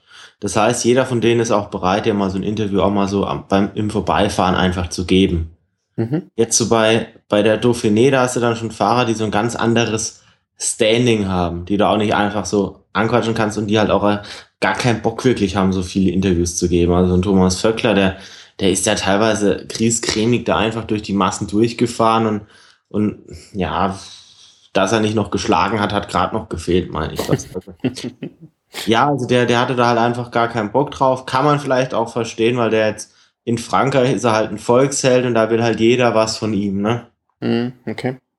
Also sagen wir mal so, im Startbereich gab es, wenn die Fahrer dazu bereit waren, genauso die Möglichkeit, wie es jetzt bei der Bayern-Rundfahrt gab. Klar, ohne Akkreditierung konnte ich jetzt natürlich nicht bis ans Einschre Einschreibepodest. Das heißt, ich hatte wirklich nur kurz Zeit, entweder wenn sie aus dem Bus rausgekommen sind oder wenn sie an mir vorbeigefahren sind, da mal kurz zu fragen, hey, klappt das, hast du kurz Zeit? Bei der Bayern-Rundfahrt konnte ich mich jetzt einfach neben äh, Podest stellen, warten, bis sie von der Einschreibung wieder runterkam und hatte sie direkt da und das war eigentlich so die ideale Möglichkeit, ein kurzes mhm. Interview zu führen. Die Möglichkeit hatte ich da jetzt nicht, aber habe ich jetzt auch Verständnis für, bei der Bayern-Rundfahrt standen da unten vielleicht zwei, drei Leute mit mir zusammen, mhm. dann vielleicht noch ein paar, die Fotos gemacht haben, aber die wollten ja nicht das gleiche wie ich. Bei der Dauphiné, wenn jetzt das zulässt, was ich da jetzt bei der Bayern-Rundfahrt gemacht habe, hast du da vielleicht 20 stehen. Mhm, okay. Dann ist es auch wieder nicht so schön. Wo man es natürlich am meisten gemerkt hat, dass man keine Akkreditierung hat, war natürlich dann im Ziel. Also da bist du nicht mehr rangekommen. Also mhm. da sind, sind die Fahrer weggegangen und dann, gut, hast du noch die Möglichkeit gehabt, vielleicht zum Ausfahren zu gehen. Aber jetzt so Zielbereich, Siegerinterviews sind was, gut, das, das geht dann halt einfach nicht. Mhm. Muss jetzt auch nicht unbedingt sein, weil es nicht immer so die Fahrer gewonnen haben, mit denen ich mich auch hätte austauschen können. Muss man auch ganz klar dazu sagen. Mhm. Aber ja, also ich habe bewusst äh, ja jetzt auch nicht wirklich alles zu den Interviews untergeordnet. Deshalb habe ich auch wirklich nur ganz, ganz wenige gemacht, weil ich als, als Fan vor Ort war. Ich hatte da jetzt keine wirkliche Aufgabe und ich hatte ja auch mehr zu tun, als da jetzt wirklich im Urlaub, als da jetzt wirklich den Fahrern hinterher zu rennen, muss ich jetzt auch einfach mal so sagen. Nee, absolut, äh, klar. Äh, jeder von uns braucht mal so einen Urlaub und äh, man muss ja auch mal, wie ich finde, dazu sagen dann, ähm, dass wir auch alle, äh, also dass du nicht alleine in Urlaub gefahren bist und äh, ich, als wir das äh, die Fotos da zum Beispiel mal gemacht haben im Urlaub. Ich war auch nicht alleine unterwegs, man, man fährt jetzt das zweite im Urlaub, ne? Und dann, äh, dann kann man sich auch nur gewisse Zeiten und Freiräume freischaufeln. Und da müssen wir unseren Partnerinnen ja auch immer danken, dass die das mit, mitmachen. Ja, ich kann sowieso sehr dankbar sein, weil wir am Ende mehr Radsport äh, wirklich mitbekommen haben, als eigentlich ausgemacht war. Von daher. ja, das ist, das endet ganz, dann. Ganz, ganz, ganz großes Danke an meine bessere Hälfte, ohne die das jetzt auch wirklich so in der Form gar nicht möglich gewesen. Habe ich, habe ich das eigentlich äh, geschrieben, dass ich während ihr in Frankreich wart geträumt habt davon, von, dass der Markus und ich auf deiner Hochzeit sind? Ja, ab und zu hat man Albträume, ne? Also wieso, wieso soll das ein Albtraum sein, wenn der Markus und ich bei dir an der Hochzeit sind? Und für wen ist das der Albtraum? Für dich, für den Markus oder für mich? Ich glaube für euch. Äh, ich, ich dachte, du sagst jetzt für deine Frau oder Freundin. Ja, für die wäre das ja. Für die ist das der größte Albtraum. Das, das wäre das Lebensziel, du. das habe ich echt geträumt. Ähm, und ich dachte auch schon, du kommst irgendwie zurück und sagst, ich habe einen Antrag gemacht. Naja, wurscht, äh, das geht jetzt aber zu Was? tief zu tief ja, in die Materie. Ähm, lass uns mal dann einfach die Dauphiné äh, so von hinten aufzäumen und äh, so Etappe für Etappe von vorne nach hinten durchgehen. Oder ähm, du musst mir jetzt natürlich ein bisschen, nimm, nimm du das Heft in die Hand und sag mir, was wichtig ist, was interessant war und äh, worüber du reden möchtest einfach. Sollen wir mit Etappe 1, 1 einfach anfangen? Ähm, können wir gern machen. Also Etappe 1 weiß ich jetzt nicht ganz so viel, weil da war ich jetzt gar nicht vor Ort. Also Ach so, dann pass auf, dann mache ich die Etappen einfach nur in Kurzform, äh, wo du nicht vor Ort warst und du sagst dann einfach, hier erzähle ich mehr. Äh, erste Etappe, äh, wenn ich mir das Klassement angucke, äh, wird es mit an Sicherheit grenzender Wahrscheinlichkeit eine Sprint-Etappe gewesen sein. Ähm, ich glaube, er heißt Peter, Peter Kenneth, äh, britischer Meister des letzten Jahres und ich meine auch ähm, wieder dieses Jahr geworden. Richtig, genau. Ja. Also der hat sich kurz vorm Ziel nochmal abgesetzt. Dort äh, Team Sky. Richtig. Und hat es dann auch in, ins Ziel gebracht, dass der gelbes Trikot, ja, mit Ziel in Albertville. Mhm. Boston Hagen, ähm, Dritter, also hat, hat, als ich das gelesen habe, habe ich mich zumindest gefreut und dachte auch, ach, wie schön, äh, von dem hört man auch mal wieder was Schönes. Genau, ja gut, er hat die, äh, irgendeine Rundfahrt hat er im Vorfeld Tour de Fjords, hat er ja, glaube ich, gewonnen. Mhm. Er ist jetzt auch, glaube ich, wenn ich mich recht entsinne, wieder norwegischer Meister im Zeitfahren und äh, im, im, im Straßenrennen geworden. Richtig, ja, ja. Mhm. Ey, ich trumpf hier mit Wissen auf. Merkst du das so ein bisschen? Ja, ja, hast du gut auswendig gelernt. Hast zurzeit anscheinend viel Zeit. ja. Sachen Danke, dass du diese Vorlage so genutzt hast, wie ich sie dir vorhin gelegt habe. Sehr, sehr schön. Ja, also damit dann natürlich auch direkt äh, Overall-Klassement äh, Peter Kennel vor Marolo von Team Lampre und Bossenhagen. Etappe Nummer 12. Ähm, zweite Etappe, auch wieder eine Sprintankunft. Genau, und das da, da ging dann quasi so ein bisschen so die Rundfahrt für mich los. Äh, Bourget du Lac eigentlich so ein ganz nettes Städtchen direkt an einem See gelegen, ist gar nicht mal so klein, ist in der Nähe von, von oh, aufpassen, dass ich nichts Falsches sage, ich meine von Chambéry. Kann jetzt aber auch komplett daneben liegen. Auf jeden Fall sind wir da dann ähm, am Abend vor der Etappe hin und hatten da echt mega Glück, weil wir sind da so am See entlang gelaufen und an der Seepromenade war dann auch der Start der ersten oder der zweiten Etappe und sind da so entlang gelaufen und haben gedacht, ja gut, jetzt fragen wir einfach mal in so einem kleinen Hotel, direkt am See gelegen, gefühlt 200 Meter weg vom Start, ob die noch Zimmer frei haben. Die hatten Zimmer frei und da war das natürlich die Top-Ausgangsposition. Wir hatten einen Balkon mit Seeblick. Ah. Also richtig schön und dann, ja, erste Etappe habe ich mir gedacht, gut, das machst du da jetzt keine Interviews, einfach so ein bisschen mal so den Flair so mhm. zu genießen. Und das ist natürlich schon ein tolles Gefühl. Da fährt dann so ein Valverde an dir vorbei, ein Rodriguez, ein Nibali, ein Chris Froome kommt vorbeigefahren. Also das sind dann halt nicht nur einzelne Fahrer, sondern weißt du, da denkst du halt, boah, jetzt kommt der. Oh, und jetzt kommt der auch noch. wow, und klasse. Und weißt du, dann kommt halt ein Topfahrer nach dem nächsten. Ich habe am Anfang so ein bisschen die Möglichkeit genutzt, bin mal an den Bohrerbus gegangen habe mich dann mit einem Teambetreuer mal so eine Viertelstunde unterhalten können. Also jetzt ohne da jetzt ein Interview zu machen, aber jetzt mhm. einfach mal so, so ganz nett mal so ein bisschen plaudern. Das war, war richtig, richtig nett. Bin dann auch mal noch zum, zum Cannondale Garmin Bus, hab da mal gewartet und dann kam Ramunas Navadauskas raus, den wir ja auch schon, oder den ich von der Bayern-Rundfahrt kenne. Der hat mich dann auch gleich erkannt, hat mir dann die Hand gegeben, dann haben wir uns noch so Ach, das, da kommen ja fast die Tränen haben uns dann noch so zwei, drei Minuten unterhalten. Äh, ist er nicht auch äh, irgendwie Meister geworden am Wochenende? Äh, litauischer Meister im Zeitfahren, ja, genau. Wieder ein Beispiel dafür mit Wille Home Interview machen und du wirst erfolgreich. Ja, wobei mit dem können wir nächstes Jahr nochmal ein Interview machen, dann wird er wahrscheinlich nochmal Zeitvermeister, weil die, es ist so, wie wenn wir jetzt ein Interview mit Toni Martin machen würden. Also ich glaube, da ist der Effekt, Effekt vom Interview relativ gering. äh, kurzer Einschub, hast du die Story gehört von dem Belarus, was ist Belarus, Weißrussland? Äh, in Weißrussland, äh, äh, Straßenrennen, äh, Meisterschaften. Ähm, ich ich kenne die Konstellation nicht und das ist alles Hören sagen, was ich jetzt erzähle, aber ich fand die Geschichte so lustig, dass ich sie gerade mal hier einschiebe es scheint so zu sein, dass in irgendeinem Team, was es da gibt, das ist so eine Art, ähm, ähm, wie soll man sagen, der Besitzer ist auch gleichzeitig Fahrer des im Team. Ja, also der Besitzer fährt auch im Team. Irgendwie ein junger Typ anscheinend. So. Und dann hat jemand aus seinem Team gewonnen und nicht er.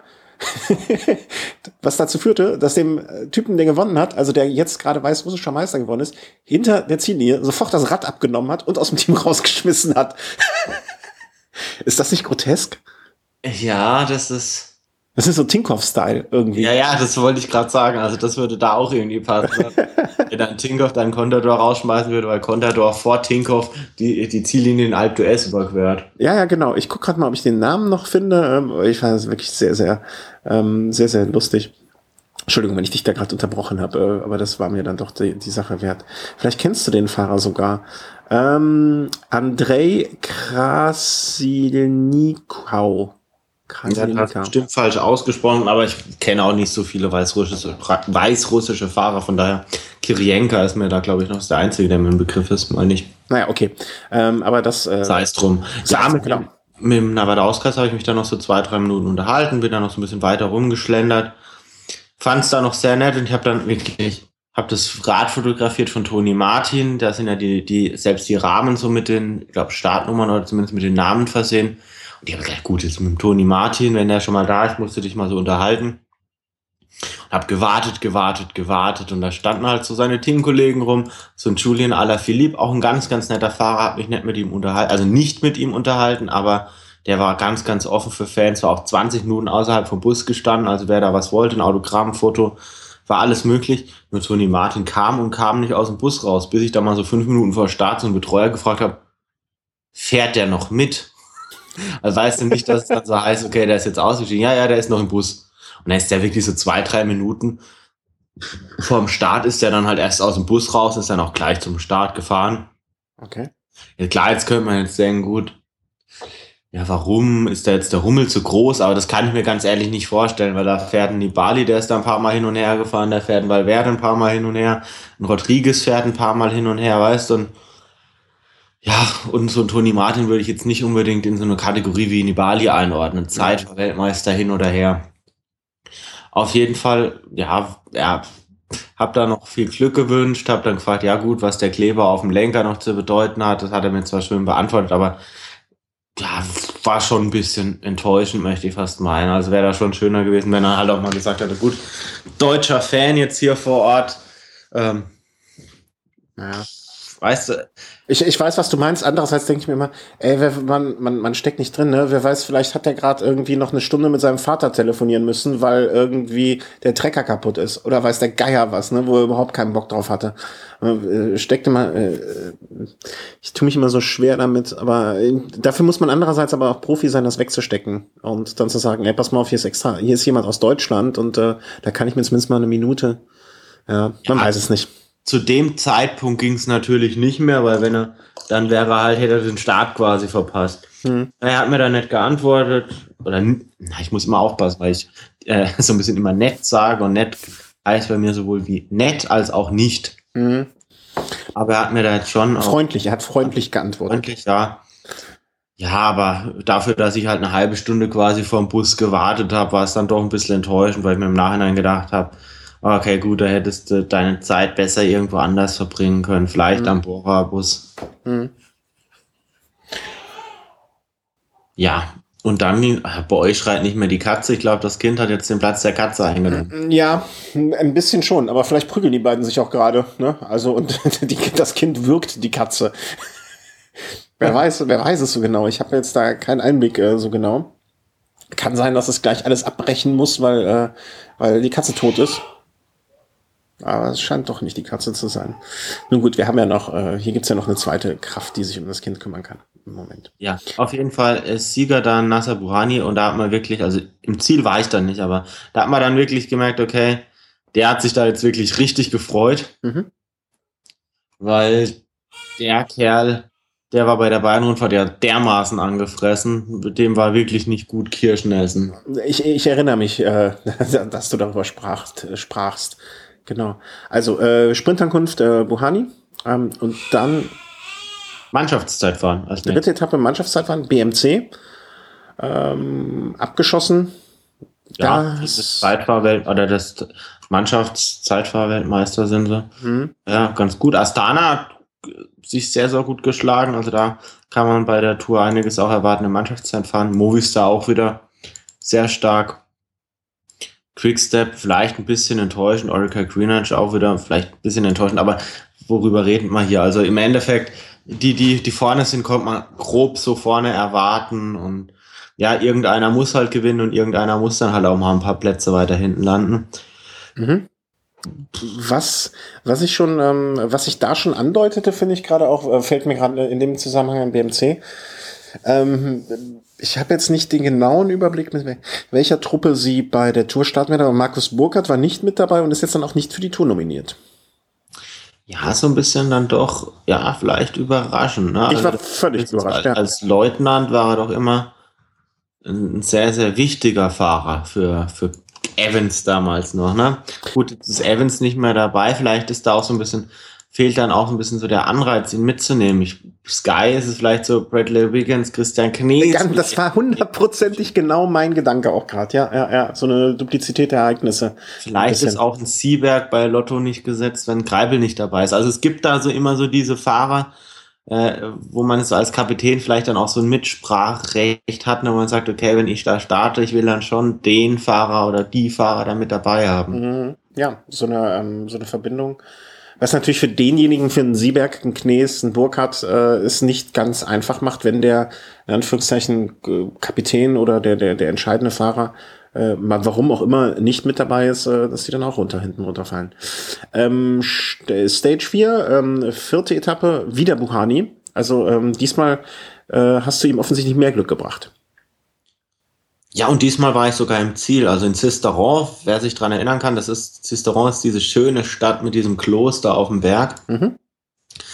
Da haben wir dann, das war dann ja, glücklich. Also da habe ich gut verhandelt. Äh, Meine Freundin und ich sind da noch hingefahren und war auch echt schön da vor Ort. Und das einzige Problem war, es hat, als wir da angekommen sind, war das Wetter nicht ganz so gut, dann hat es ein bisschen geregnet und ja, so eine halbe Stunde vom Ziel hat es dann angefangen, so richtig zu donnern. Mhm. Und was ich bei der Dauphiné gut im Vergleich zur Bayernrund halt wirklich positiv erwähnen will, wenn man im Ziel wartet, hat man einen riesen Bildschirm, auf dem man den Rennverlauf verfolgen kann. Mhm. Ist halt ein Vorteil, wenn es halt äh, live, äh, Live-Aufnahmen oder Live, Live-Bilder gibt. Kommt, musste man halt immer genau, okay, gut, jetzt ist es noch so und so weit. Mhm. Das und das passiert, also das macht es für die Fans im Ziel deutlich einfacher. Ja, Toni Martin hat es da sogar auf der Etappe so drei Kilometer vom Ziel mal kurz probiert. Ist leider nicht ganz weggekommen und am Ende dann wieder Buhani mit, mit dem Donner ins Ziel. Ich muss sagen, ich habe mich ein bisschen geärgert, weil ich diesen Buhani eigentlich gar nicht so mag seit der Bayern-Rundfahrt. Wirkt auf mich eher so ein bisschen unsympathisch, aber mein, mein Gott, das ist jetzt meine Meinung und vielleicht gibt es jetzt Franzosen mit manchen einem deutschen Fahrer, den man vielleicht so nicht versteht oder vielleicht sich auch nicht in die Lage versetzen kann. Ähnlich, also Mhm. Mhm. Mag sein, ja. Ansonsten danach, es hat halt geregnet. Die Fahrer sind danach relativ schnell in ihre Busse rein. Verständlicherweise. Also Sisteron mit Sicherheit mal ein schöner Tagesausflug. Also wer vielleicht da in der in der Gegend. Ja, wir, wir machen jetzt auch noch den äh, Tripit, TripAdvisor. Kann man mal gerne hin, ja. Krass. Ja, die zwei vorherigen Tage, bei denen ich jetzt nicht beim Rennen war, vielleicht kann man das auch mal erwähnen, war ich in Bourdoison. Also quasi am Fuß. Buchstabier, buchstabier das bitte mal, weil dann kann ich es auch mal bei Google Maps mir mal gerade schnell aufrufen. B-O-U-R-G D-Apostroph O-I-S-A-N-S. Was? Nochmal. Ähm, B-O-U-R-G. Dann Leertaste, Ja. dann D, dann Apostroph oder ich weiß nicht, hat so einen Strich oben. Le Bourge de Orsans. Bourdoison. Na, dann doch nochmal. Bourg. Ah, das, wahrscheinlich wird es das schon gewesen sein. Auf jeden Fall, man spricht es natürlich im Französischen nicht so. Ja, da gibt's aber mehrere. Das ist wahrscheinlich so wie Neustadt. Moment. Ja, das, Ich- klingt, ich das, das klingt so, als wäre ich da auch gar nicht vor allzu gar nicht allzu lange. Ja, das ist, ja, das ist ja die Stadt am Fuß von d'Huez.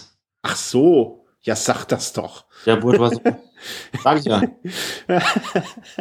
Ja, genau. Dann, äh, dann wissen wir, wovon wir reden. Ja, war eigentlich ganz nett. Also klar, der, der Radsporttourismus ist da jetzt im Sommer schon die führende Kraft. Mhm. Wenn man jetzt mal wirklich den Wintersport jetzt mal nicht hat, dann muss man sich ja auch irgendwie anders die Brötchen verdienen. Mhm. War eigentlich ganz nett. Wir waren in einem netten kleinen Hotelchen. Da waren auch immer mal wieder auch mal Deutsche, auf die man getroffen ist. Das war echt Seid ihr in der Alp d'Huez hochgefahren mit dem Auto? mit dem Auto, mit dem Auto, ja. Äh, Also ich habe meine Freundin hochfahren lassen.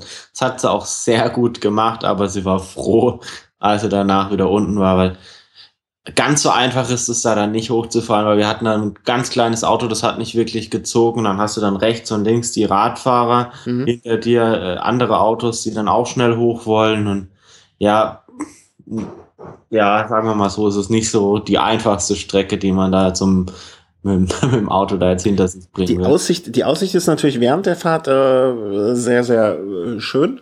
Wenn man oben ankommt, ist es aber im ersten Moment schon ein bisschen ernüchternd, obwohl man es ja weiß, ne, dass es einfach nur so eine Skistation ist. Ähm, Genau. Und es war nicht so schön, also wir haben uns dann auch in Alp d'Huez nicht wirklich aufgehalten. Wir sind dann nochmal so zwei, drei Kilometer weiter hochgefahren, Mhm. da Rast gemacht und sind dann, da, da gibt's so zwei, drei kleinige, zwei, äh, zwei drei kleine, ähm, so, so Bergseen. Mhm. Da kommt man so eine schöne Wanderung, so zwei, drei Stunden machen. Und das, da haben wir echt tolle Bilder gemacht und war auch richtig, richtig schön. Mhm. Aber dieser Ort selber ist halt echt für den Eimer eigentlich. Und man, und das, ich finde halt, man weiß es vorher. Ne? Das, es steht ja überall und man liest es immer und weiß es immer. Aber nichtsdestotrotz, ich bin ja mit dem Fahrrad dann hochgefahren. Äh, als man oben ankam, war man schon so ein bisschen ernüchtert. Oder auch so die letzten, ähm, die letzten Kilometer oder der letzte Kilometer, wenn man das schon so aus der Distanz sieht. Und dann denkt man so, äh, das ist es jetzt, äh, irgendwelche Lifte und so. Aber andererseits ist halt Radsportgeschichte dort geschrieben worden. Absolut, klar. Und ja, dieses Jahr auch wieder Alp d'Huez im Programm bei der Tour.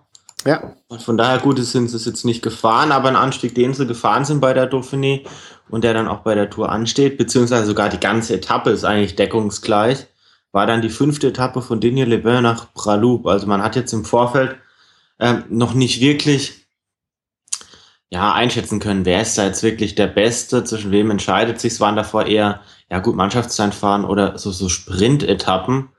Da ging es dann wirklich um Sekunden und dann, dann soll es wirklich um, um alles gehen. Und dann war so eine Etappe, wo ich dann auch sehr gespannt war, als wir dann so zumindest dann den Schlussanstieg dann auch mit dem Auto hochgefahren sind. Ja, wie schwierig ist das jetzt wirklich? Gibt es da Abstände? Der Berg davor, der Col d'Allo oder Col d'Alor, ist jetzt zwar nicht nicht ganz so super steil, aber recht lang und auch die Abfahrt, da konnte man mal gespannt sein, was da so passiert. Und dann habe ich dann doch mal gedacht, gut, jetzt so beim Start wäre jetzt ja auch mal ganz interessant, mal so die Einschätzung der Fahrer ein Stück weit mhm. zu sehen. Ja, wen, wen tippen sie jetzt so? Wer ist vorne oder oder wie fühlen sie sich? Auf was achten sie da vielleicht? Und ein Fahrer, mit dem ich eigentlich die ganze Zeit jetzt mal ein Interview führen wollte, mal wieder, war Dominik Nerz. Mit dem hatte ich bei der Bayern-Rundfahrt gesprochen. Er sollte so ein bisschen so als Kapitän von, von Bora aufgebaut werden. Und da war dann nach dem Höhentrainingslager dann die Dauphiné quasi so die Generalprobe für die Tour de France. Mhm. Ja, dann äh, hören wir uns das mal an. Äh, die Tonqualität ist mittelmäßig, äh, aber das ist einfach den Umständen da jetzt geschuldet. Ne? Dominik Nerz, heute Etappe Digne-les-Bains nach Bralou. Die gleiche Etappe steht bei der Tour de France dann wieder an in ein paar Wochen. Schaut man sich dann die Strecke ein bisschen genauer an? Ja, sicherlich. Ich meine, das ist ja nicht nur für die Organisatoren ein Test, äh, sondern genauso auch für uns. Es ist natürlich gut, dass wir jetzt quasi die Möglichkeit haben, äh, das vorab einfach schon mal zu sehen. Dann weiß man genauer, äh, was da dann auf einen zukommt. Auf was achtet man da denn genau? Also ich kann mir vorstellen, jetzt so am Schlussanstieg, da gibt man bei der Tour alles, was man noch irgendwie drin hat oder versucht den, den schnellsten zu folgen. Gibt es da bestimmte Punkte, auf die man da speziell achtet bei so einer Strecke? Also ich werde mir einfach äh, die Anstiege genau versuchen einzuprägen. Ähm, und eben gerade die letzten zwei dann. Ähm, und ich sage jetzt mal, wenn es jetzt heute noch nicht perfekt laufen sollte, ähm, dass ich mir eben genau die Punkte dann merke, die jetzt vielleicht heute dann irgendwie in der Generalprobe daneben gegangen sind, äh, dass er die dann äh, eben bei der Tour nicht mehr macht. Ihr seid jetzt hier mit einem starken Team vertreten, also es sieht schon fast so aus, als sei das das Tourteam. Wenn man sich da jetzt vielleicht noch einen Sam Bennett dazu denkt, oder wie siehst du das? Könnte das die Truppe für die Tour sein? Ja, sicherlich. Ich denke, das ist wie bei allen anderen Teams auch, ähm, dass äh, die Mannschaft, die jetzt die Dauphiné bestreitet, äh, auch zum großen Teil dann äh, bei der Tour am Start stehen wird. Und ähm, ja, also ich.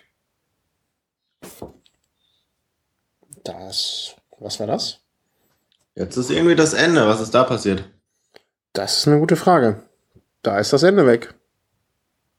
Sehr, sehr kurios. Ach, das versuche ich jetzt einfach nochmal.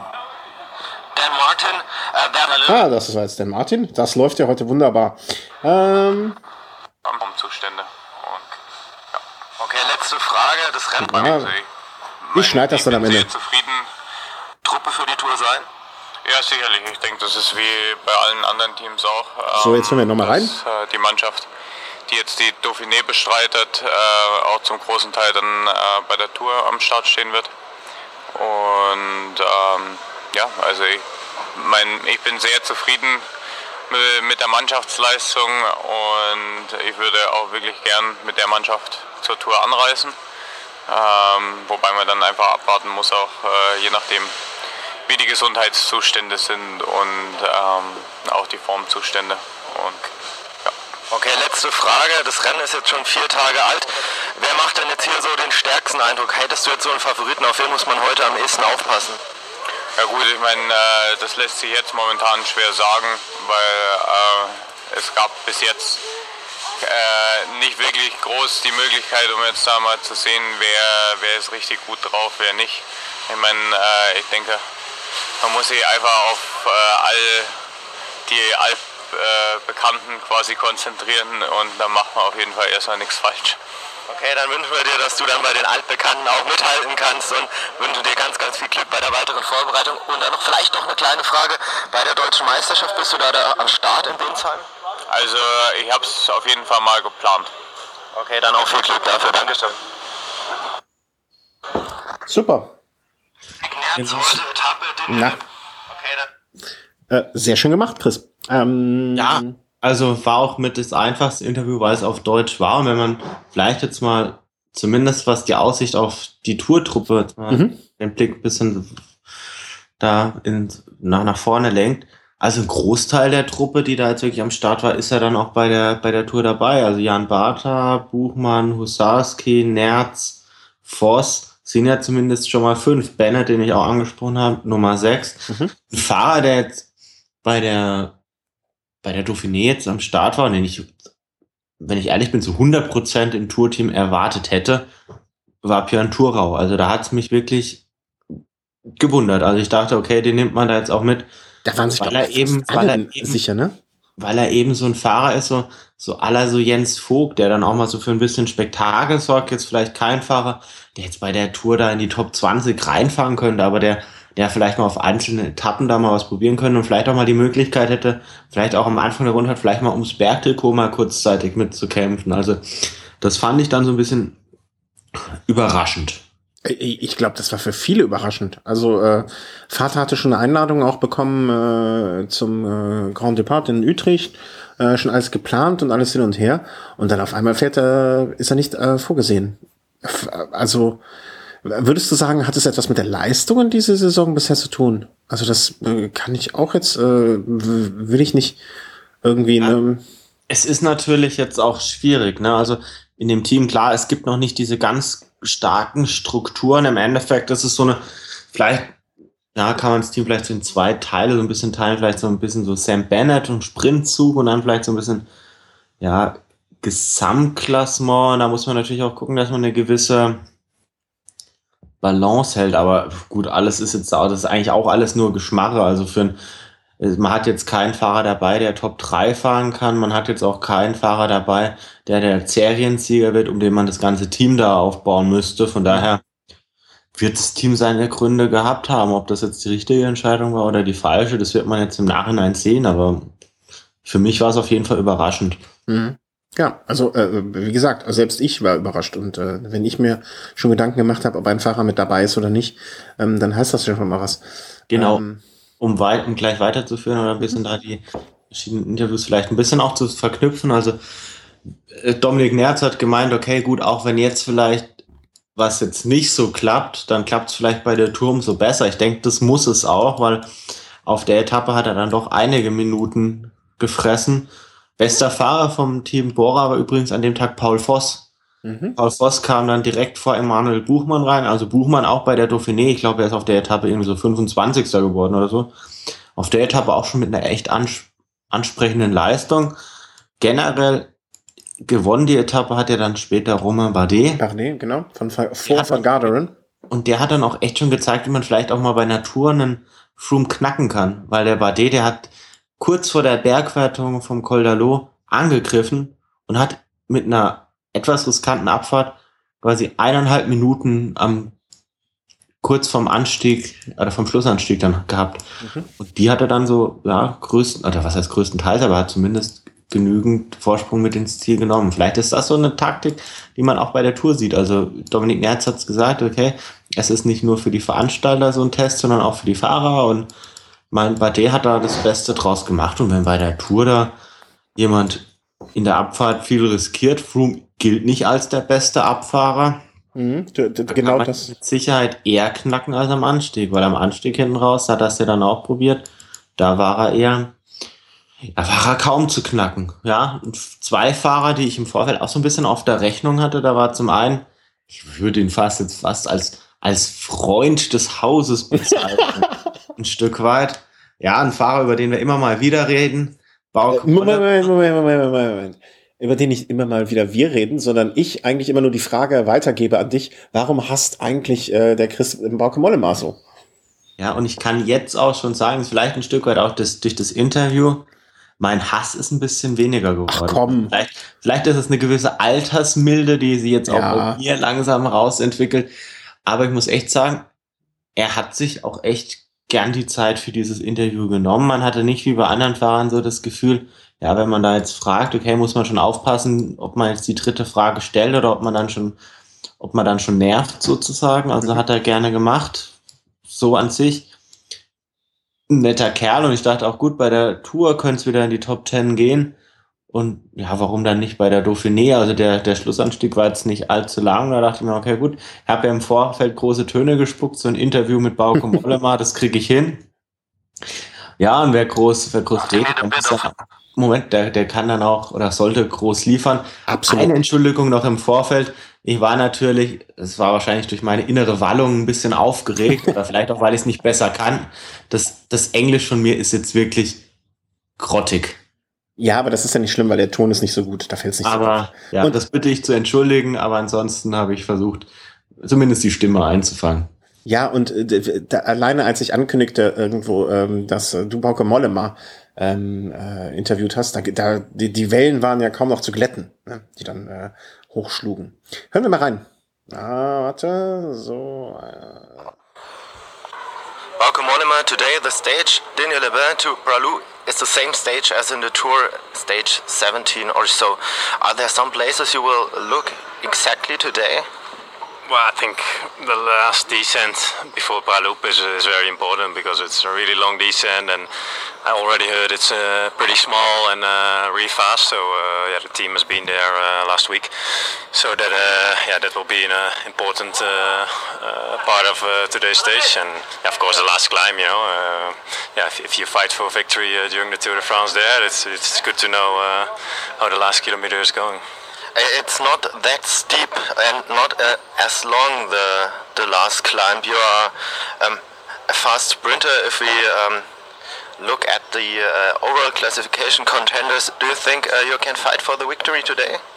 Well, I think it's not going to be a sprint there because uh, you know the second last climb is really long, and I expect um, yeah some teams like Sky, Movistar, they will go really fast there. So I think it will be a really small group already at the, at the bottom of uh, of Pralup, and yeah, I hope to be there. But uh, yeah, I think at this moment uh, will will be hard for me to fight uh, fight for the stage win.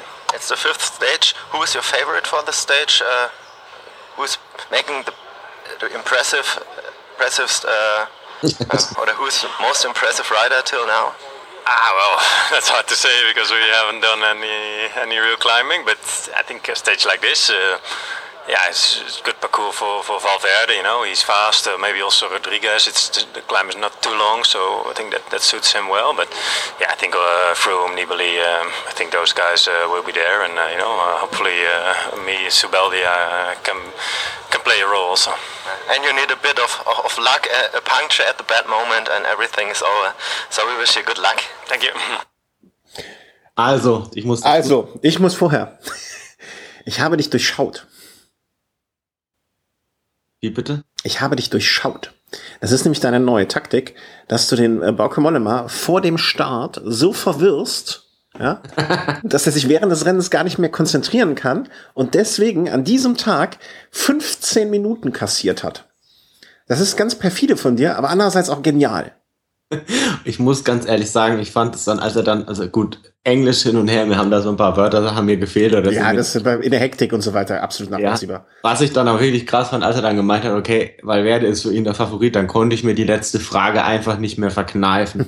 weil das mit diesem Puncture, das ist diese Vorgeschichte, wo er mal da mit seinem Team Tempo gemacht hat, als Valverde quasi so einen Defekt hat und die musste ich noch stellen. Mhm. Aber generell hat er einen echt sehr, sehr netten Eindruck gemacht. Ich muss meine Meinung über ihn so ein bisschen revidieren, was natürlich jetzt nichts daran ändert, dass seine Entscheidung damals Tempo zu machen, als Valverde da den Effekt hatte, immer noch nicht zu einer richtigen Entscheidung werden lässt. Aber ja gut, ich habe am Ende des Tages, ja gut, er war jetzt nicht ganz vorne mit dabei. Also ich hätte es ihm jetzt nicht gewünscht, dass er jetzt nicht hätte vorne mitfahren können, aber mich hat es jetzt auch nicht sonderlich gestört, aber seine Einschätzung, dass Valverde ganz vorne landet, war jetzt auch nicht ganz so gut. Von daher. Äh, Nein, er lag eigentlich mit allem, was er gesagt hat, in der Hinsicht komplett falsch. Wenn man es mal so hart sagen möchte. Aber mein Gott, es gibt Schlimmeres. Ich habe auch die Frage nicht verstanden, ich könnte es verstehen.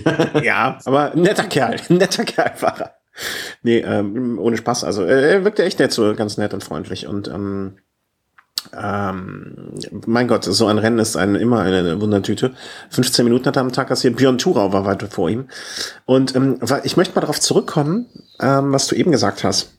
Ähm, dass, wie spricht man aus Bardet? Äh, vielleicht so eine Art Anleitung gegeben hat, wie man Froome knacken kann. Ich möchte den Faden den aufgreifen und mal weiterdenken. Ähm, ist es vielleicht für einen äh, Froome, einen Nibali, einen äh, Quintana, äh, wer war der, äh, Van, Van Garderen und, und, und, ähm, gegebenenfalls ein entscheidender Vorteil, dass sie jetzt diese Etappe zum Beispiel gefahren sind im Vergleich zu einem Contador? Der ja nicht diese Möglichkeit hat. Ich meine, vielleicht kennt er die Strecke schon. Ne? Das, äh, das, das mag ja durchaus sein.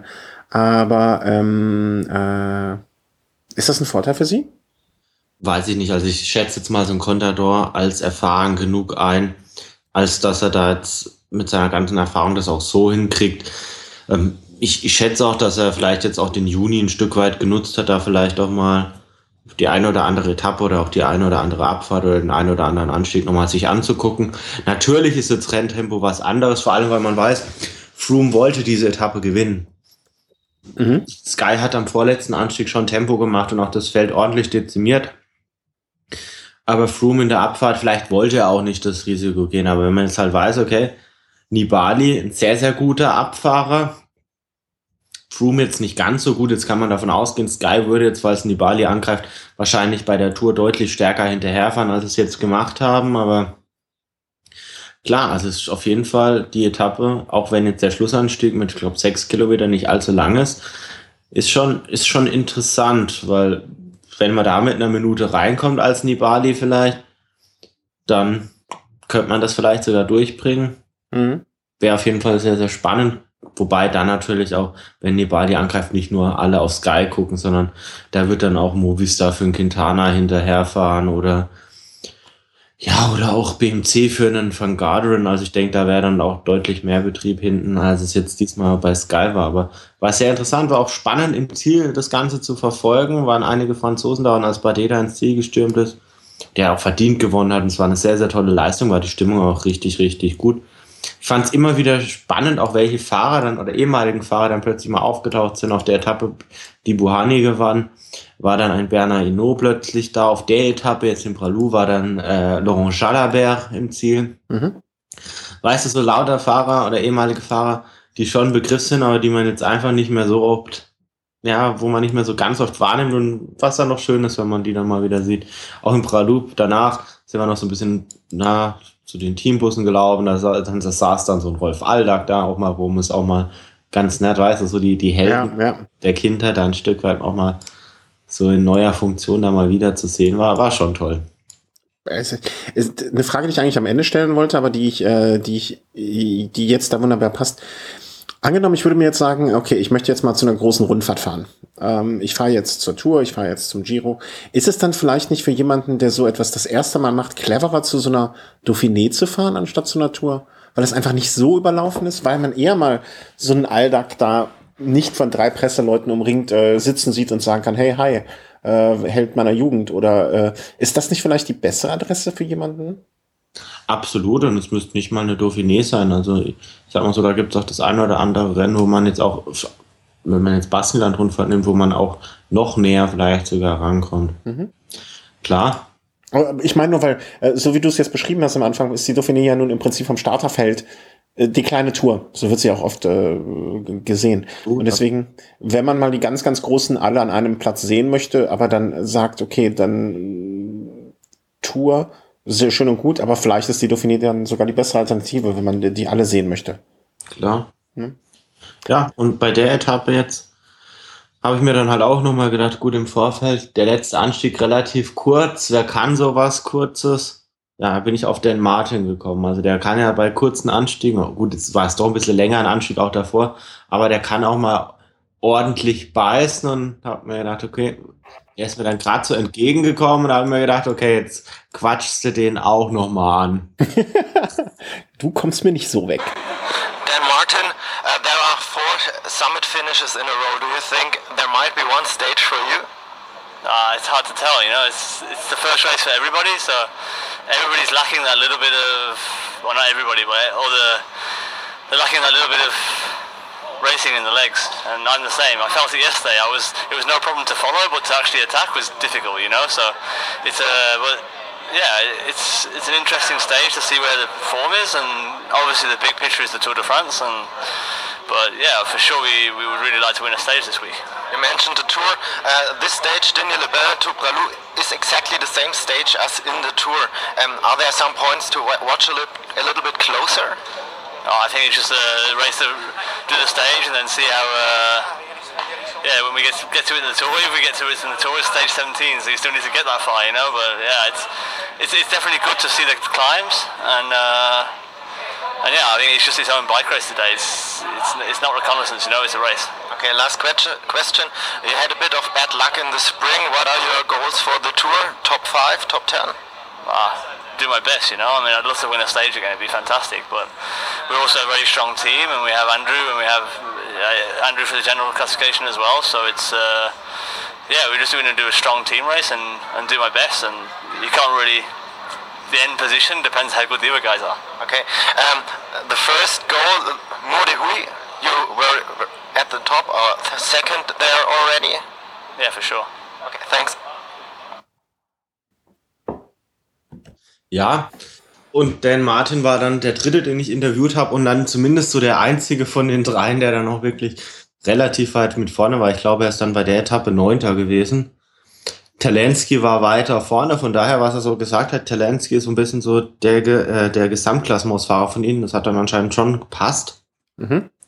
Aber ich denke, so Dan Martin dann auch im Hinblick auf die Tour, da gibt's schon auch die eine oder andere Etappe, wo er sich einiges ausrechnen wird. Angesprochen dann halt jetzt auch äh, die Mour de Huy, wo er dann beim Flash, mein, ich weiß gar nicht, was letztes Jahr, wo er da wirklich Zweiter war und ja, hat ja auch schon Lüttich Bastogne Lüttich gewonnen, hat schon äh, die Lombardei-Rundfahrt gewonnen, also ein Mann für die ganz, ganz großen Rennen. Und so wird er sich sicherlich auch jetzt bei der Tour nicht so als Helfer dann quasi abspeisen lassen, wird er, wird er alles versuchen, gehe ich mal von aus. Äh, er klang aber auch ein bisschen so, äh, äh, als wenn er mit dir in der Kneipe sitzen würde, ne? Also ich, ich mag dieses Kneipenenglisch ja sehr gerne. Vor allem fand ich es immer lustig, als er äh, immer gesagt hat, you know. You know? Ich dachte, I know not. I don't know. I have no clue about what you're talking about, mate. ja, ähm, was, Dieses Pub-Englisch, ja. Nee, hat, hat schon gepasst. Also generell, man sieht halt auch wirklich jetzt auch an Bau- Bauke Mollemer oder auch an Dan Martin, selbst an solche Fahrer, das sind jetzt wirklich Fahrer der absoluten Weltklasse, muss man wirklich sagen. Selbst an solche Fahrer kommt man dann auch ran und ich hatte da jetzt wirklich kein T-Shirt oder irgendeine Akkreditierung oder sonst was. Ich hatte nur so ein, so, so ein Aufnahmegerät mit Fransen dran, wo, ich mir im Vorfeld dachte, okay, wollen die da überhaupt mit mir reden? Aber das hat echt immer super geklappt. Ich habe die halt einfach angequatscht. siehst du, die Fransen haben es ausgemacht. Ich habe es dir von vornherein gesagt.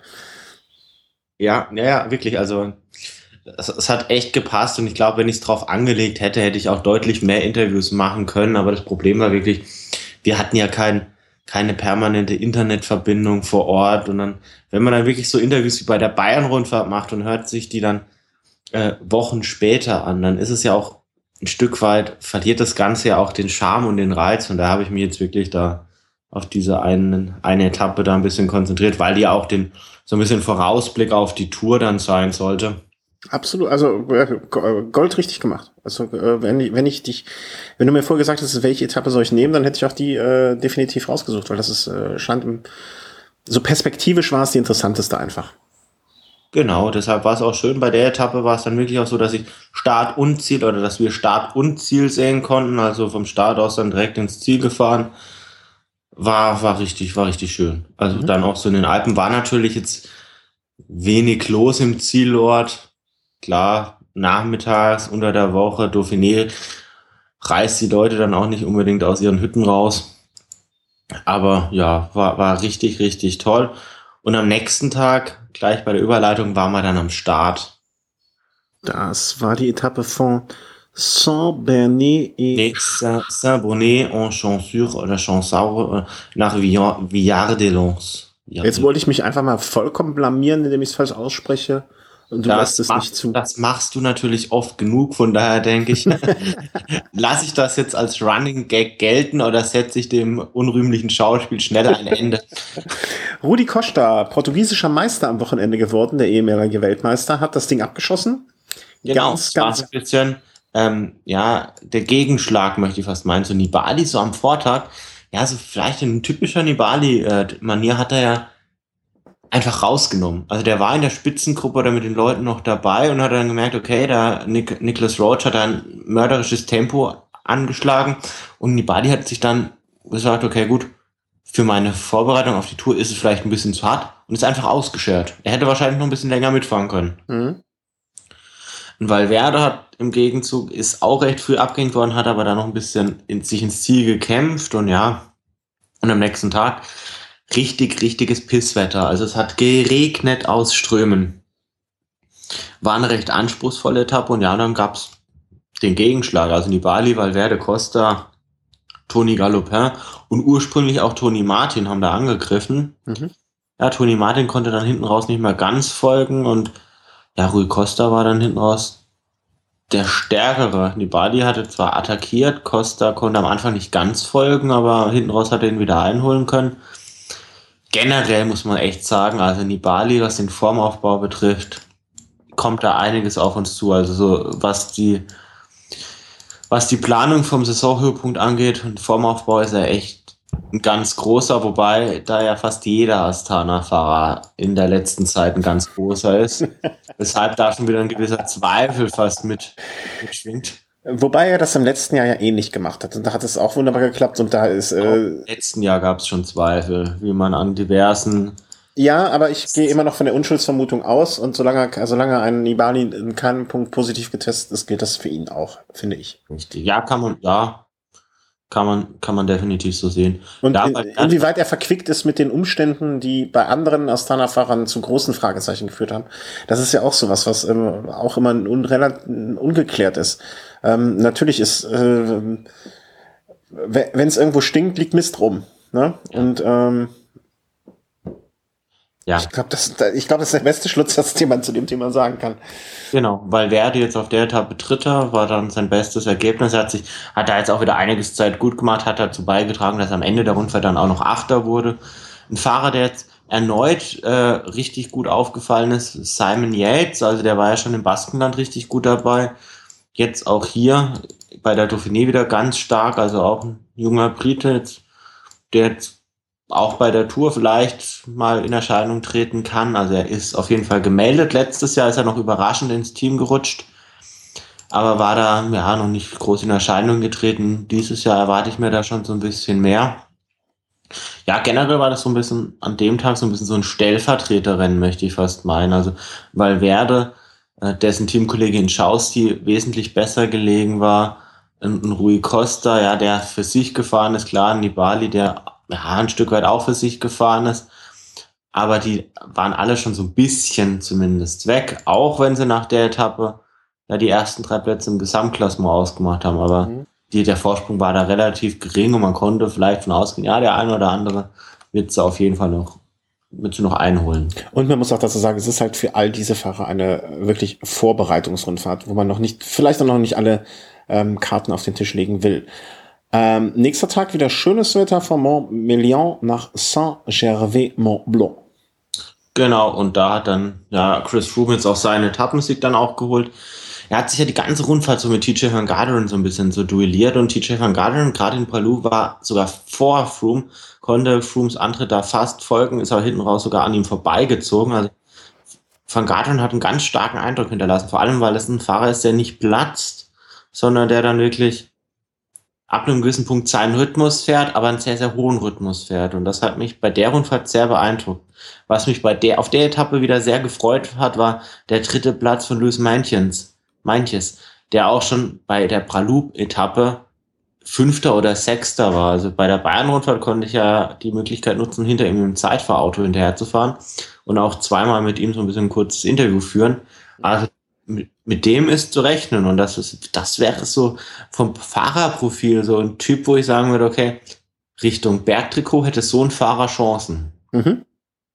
Also das hat mich wirklich, hat mich wirklich gefreut, dass der jetzt auch mal so ein Terrain vorfindet, das er bei der Bahnfahrt leider nicht vorgefunden hat und da dann wirklich, ja, dann auch mal seine Chance. Karten ausspielen kann, ja, ja, ja. Richtig, also MTN Kubeka sowieso sehr, sehr zufrieden mit der Rundfahrt. Boas und Hagen hast du angesprochen auf der ersten Etappe, da meine ich Dritter.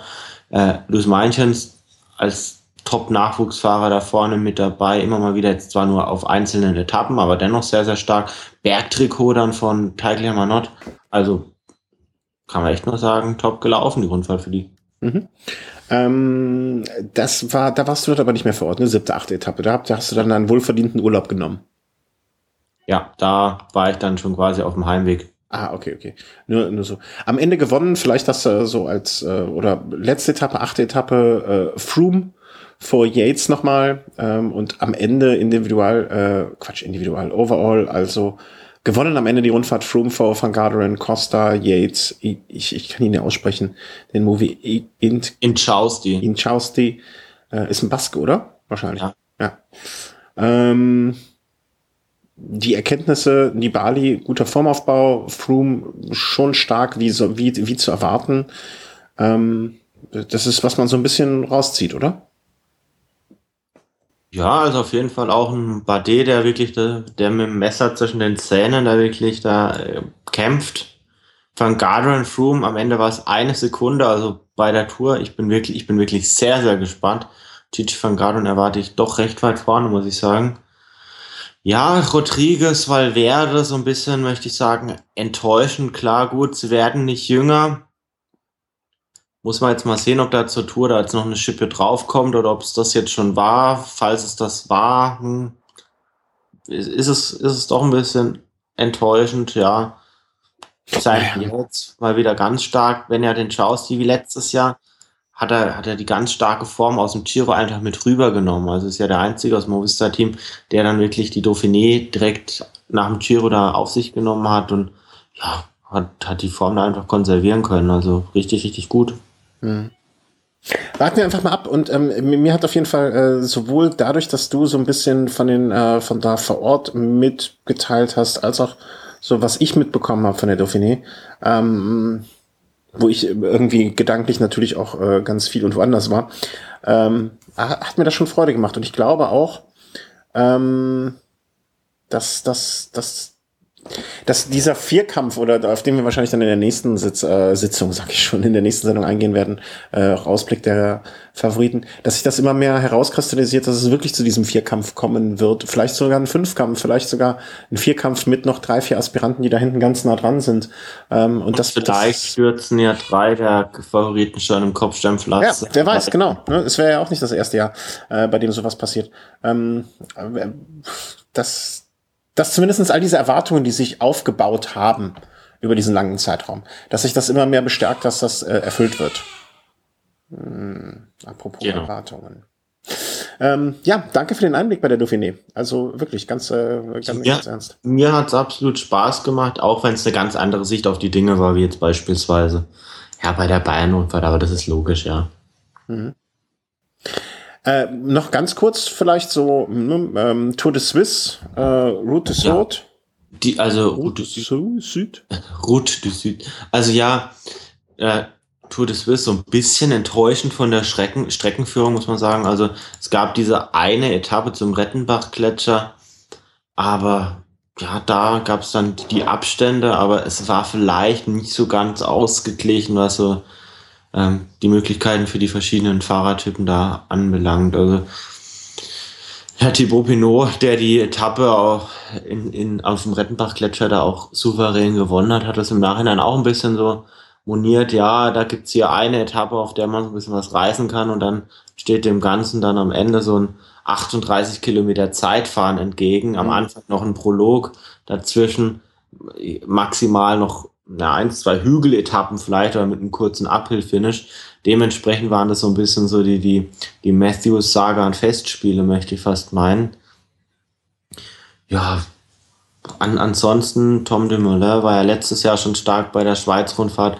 Auch dieses Jahr hat es nicht ganz gereicht für ihn, war denkbar knapp wirklich. Also, wenn man sagen kann, okay, es war vielleicht nicht so ganz ausgeglichen von der Streckenführung, umso spannender war es. Also am Ende beim Zeitfahren hat man jetzt zumindest nach dem letzten Zeitfahren drei Fahrer im Bereich von 19 Sekunden. Das ist schon sehr, sehr wenig. Vor allem drei richtig gute Zeitfahrer. Der Sieger Simon Spillack am Ende, das ist ja schon so ein Fahrer, der auch immer wieder bei diesen einwöchigen Grundfahrten seine Klasse so gezeigt hat. Also ob mhm. das jetzt mal bei Paris-Nizza war, bei der Tour de Romandie, das sind einfach so Rundfahrten, die ihm absolut liegen. Mit einem Zeitfahren, ein bisschen hügelig, vielleicht auch mal eine schwere Bergetappe, solange das jetzt so bei eins, eineinhalb Wochen so ein bisschen bleibt, ist mit dem immer zu rechnen. Garen Thomas dieses Jahr ja auch schon bei Paris-Nizza richtig stark dabei und Tom Dumoulin, der jetzt wirklich von hinten ganz schön drückt und der, der sich absolut mindestens in eine Mitfavoritenrolle für, für die, für das Auftaktpodium bei der Tour ähm, gebracht hat, wenn nicht vielleicht sogar so ein bisschen in die Favoritenrolle. Also mhm. dabei, da ist, ist ordentlich mit ihm zu rechnen und ich möchte noch anmerken, Tom Dumoulin ist auch, was jetzt das Zeitfahren angeht, wenn man jetzt mal die reinen, ja, so kurze Zeitfahrtspezialisten, vielleicht mal einen Toni Martin dazu, vielleicht sogar noch einen Cancellara dazu, ist ein Tom Dumoulin wahrscheinlich derjenige Fahrer, der am ehesten so eine Mauer von Hui noch recht weit vorne mit hochkommen könnte. Er ist der also beste. Da, er ist da, der beste Renn, ich glaube, er ist der beste Rennfahrer unter den Zeitfahrerspezialisten. Er könnte da vielleicht an der Mauer von Hui das gelbe Trikot spätestens übernehmen. Also die Chance besteht definitiv. Ja. An Etappe drei oder Etappe vier, ne? Drei. Mhm. Ja, ansonsten ja, einige junge Fahrer, die sich auch wieder ins Spiel gebracht haben. Äh, der Sieger der Tour de l'Avenir vom letzten Jahr hat er jetzt erstmalig so richtig gezeigt, dass er auch auf World Tour Ebene da wirklich mithalten kann. Der Lopez Moreno von, vom, vom Team Astana. Ähm, Bob Dschungels mit einer ganz starken Leistung, auch im Zeitfahren dann nochmal. Und Raphael Maika, letztes Jahr der Berg, äh, Bergpreissieger bei der Tour, der sich jetzt auch wieder so ein bisschen in Fahrt gebracht hat und wo man jetzt mal gucken muss, ob vielleicht bei Contador vielleicht irgendwann mal der Ofen aus ist und vielleicht ein Maika wieder so eine ähnliche Rolle spielen kann wie letztes Jahr. Mhm. Oder ob man vielleicht von Anfang an sagt, Maika, versuch mal so ein bisschen mitzuhalten. Vielleicht geht's ja auch hinten raus ein bisschen ins Gesamtklassement. Äh, wer weiß, was passiert. Vollkommen richtig, vollkommen richtig. Also das hat man ja im letzten Jahr gesehen, dass es nicht schaden kann, ähm, ein zweites Ass im Ärmel zu haben. Ähm, Route de Sud? De Sud, ja, Zweikampf Contador, ähm, Quintana? Quintana kann man so ein bisschen sagen. Ja, es war so ein bisschen, ich möchte fast sagen, langweilig. Also ich war dann überrascht, dass es live, live gestreamt wurde, habe mir das dann auch angeguckt, als er da den, den langen Anstieg hochgefahren sind. Ja, ja, es sind halt so nebeneinander hergefahren, da hat mal einer attackiert, dann ist der andere hinterhergefahren, aber Quintana irgendwie, Quintana wollte irgendwie nicht so ganz. Also mhm. Ich glaube, im Movistar-Team hat man sich gesagt, ja gut, pass mal auf, du behältst jetzt mal deine Asse im Ärmel, behältst die mal für die Tour und guckst jetzt mal, wie es läuft, versuchst einfach nur Contador hinterher zu fahren. Ja, genau, ja, und, und verschi verschieß auch kein äh, Pulver irgendwie so sinngemäß, ne? Also, ähm, ja. Man muss ja auch nicht, man muss ja nicht seine Karten früh, zu früh auf den Tisch legen, denke ich mir immer. Ja. Und ähm, ja, ja, vielleicht hilft es ihm jetzt auch dabei, dass er vielleicht bei der Tour von einem Nibali oder einem Froome vielleicht auch noch anders gesehen wird. Also dass die vielleicht, wenn, wenn jetzt ein Froome angreift, vielleicht nicht unbedingt gleich äh, Movistar äh, hinterherfahren muss, sondern sich ein Contador auch sagt, ja gut, jetzt meine Jungs lasse ich, falls ich noch welche habe, da mal hinterherfahren. Aber wenn man jetzt natürlich sehen würde, Quintana hängt ein Contador um Längen ab, wird wahrscheinlich ein Contador dann auch sagen, Mensch, Quintana, fahr du erstmal. Mhm. Viel, viel Taktik dabei ja, in der Abfahrt konnte dann Quintana Contador nicht halten und Contador hat dann hat den Rundfahrtsieg souverän klar gemacht. Das Ergebnis der, der nationalen Meisterschaften kennt man jetzt ja auch. Von daher geht jetzt alles Richtung Tour. Ja. Und das werden wir dann auch am kommenden Freitag alles besprechen. Äh, in, in üblicher äh, äh, epischen Breite. Ja, äh, also über den Termin und genau, das wird das werden wir noch. Müssen wir uns einfach noch mal Gedanken machen, wie das dann auch ja, passt von ja, wann die Teampräsentation übertragen wird, was wir vielleicht privat auch an dem Tag noch alles vorhaben. Von daher, genau, aber das wir werden definitiv vor der Tour noch eine Möglichkeit finden, da eine, eine Vorberichtssendung zu machen. So viel kann ich sagen. Ja, also bis jetzt Arbeits, äh, Arbeits, wie sagt man, Arbeitstitel, Arbeits, äh, provisorische, was weiß, weiß der Geier was. So, jetzt wird nach mir geschrien. Hörst du das? Ja, ja, ich merke schon. Also die will an deine Brust. Ja, äh, sie will an meine Brust und äh, dann soll sie die auch bekommen. Äh, ich danke dir, Chris, äh, für insbesondere für den Einblick äh, für den Dauphiné. Du hast, glaube ich, eine gute Werbung für diese Rundfahrt gemacht, auch wenn sie uns nicht akkreditiert haben. Und ähm, bedanke mich bei allen fürs Zuhören. Äh, wie gesagt, wir hatten eine kleine, ich will nicht sagen Pause, aber wir haben mit ein paar Konservensendungen arbeiten müssen, wegen Urlaub, wegen Kind und so weiter und so fort. Aber ab jetzt äh, werden wir auch wieder wie gewohnt ähm, dabei sein. Und, und, jetzt schreit halt nicht mehr die Katze, sondern das Kind. Also genau. Äh, also, aber ansonsten alles wie gehabt. Gibt's nach wie vor, von daher alles beim Alten sozusagen. Ja. alles klar. Äh, vielen herzlichen Dank und einen schönen Abend und eine schöne Restwoche. Tschüss. Ciao, ciao.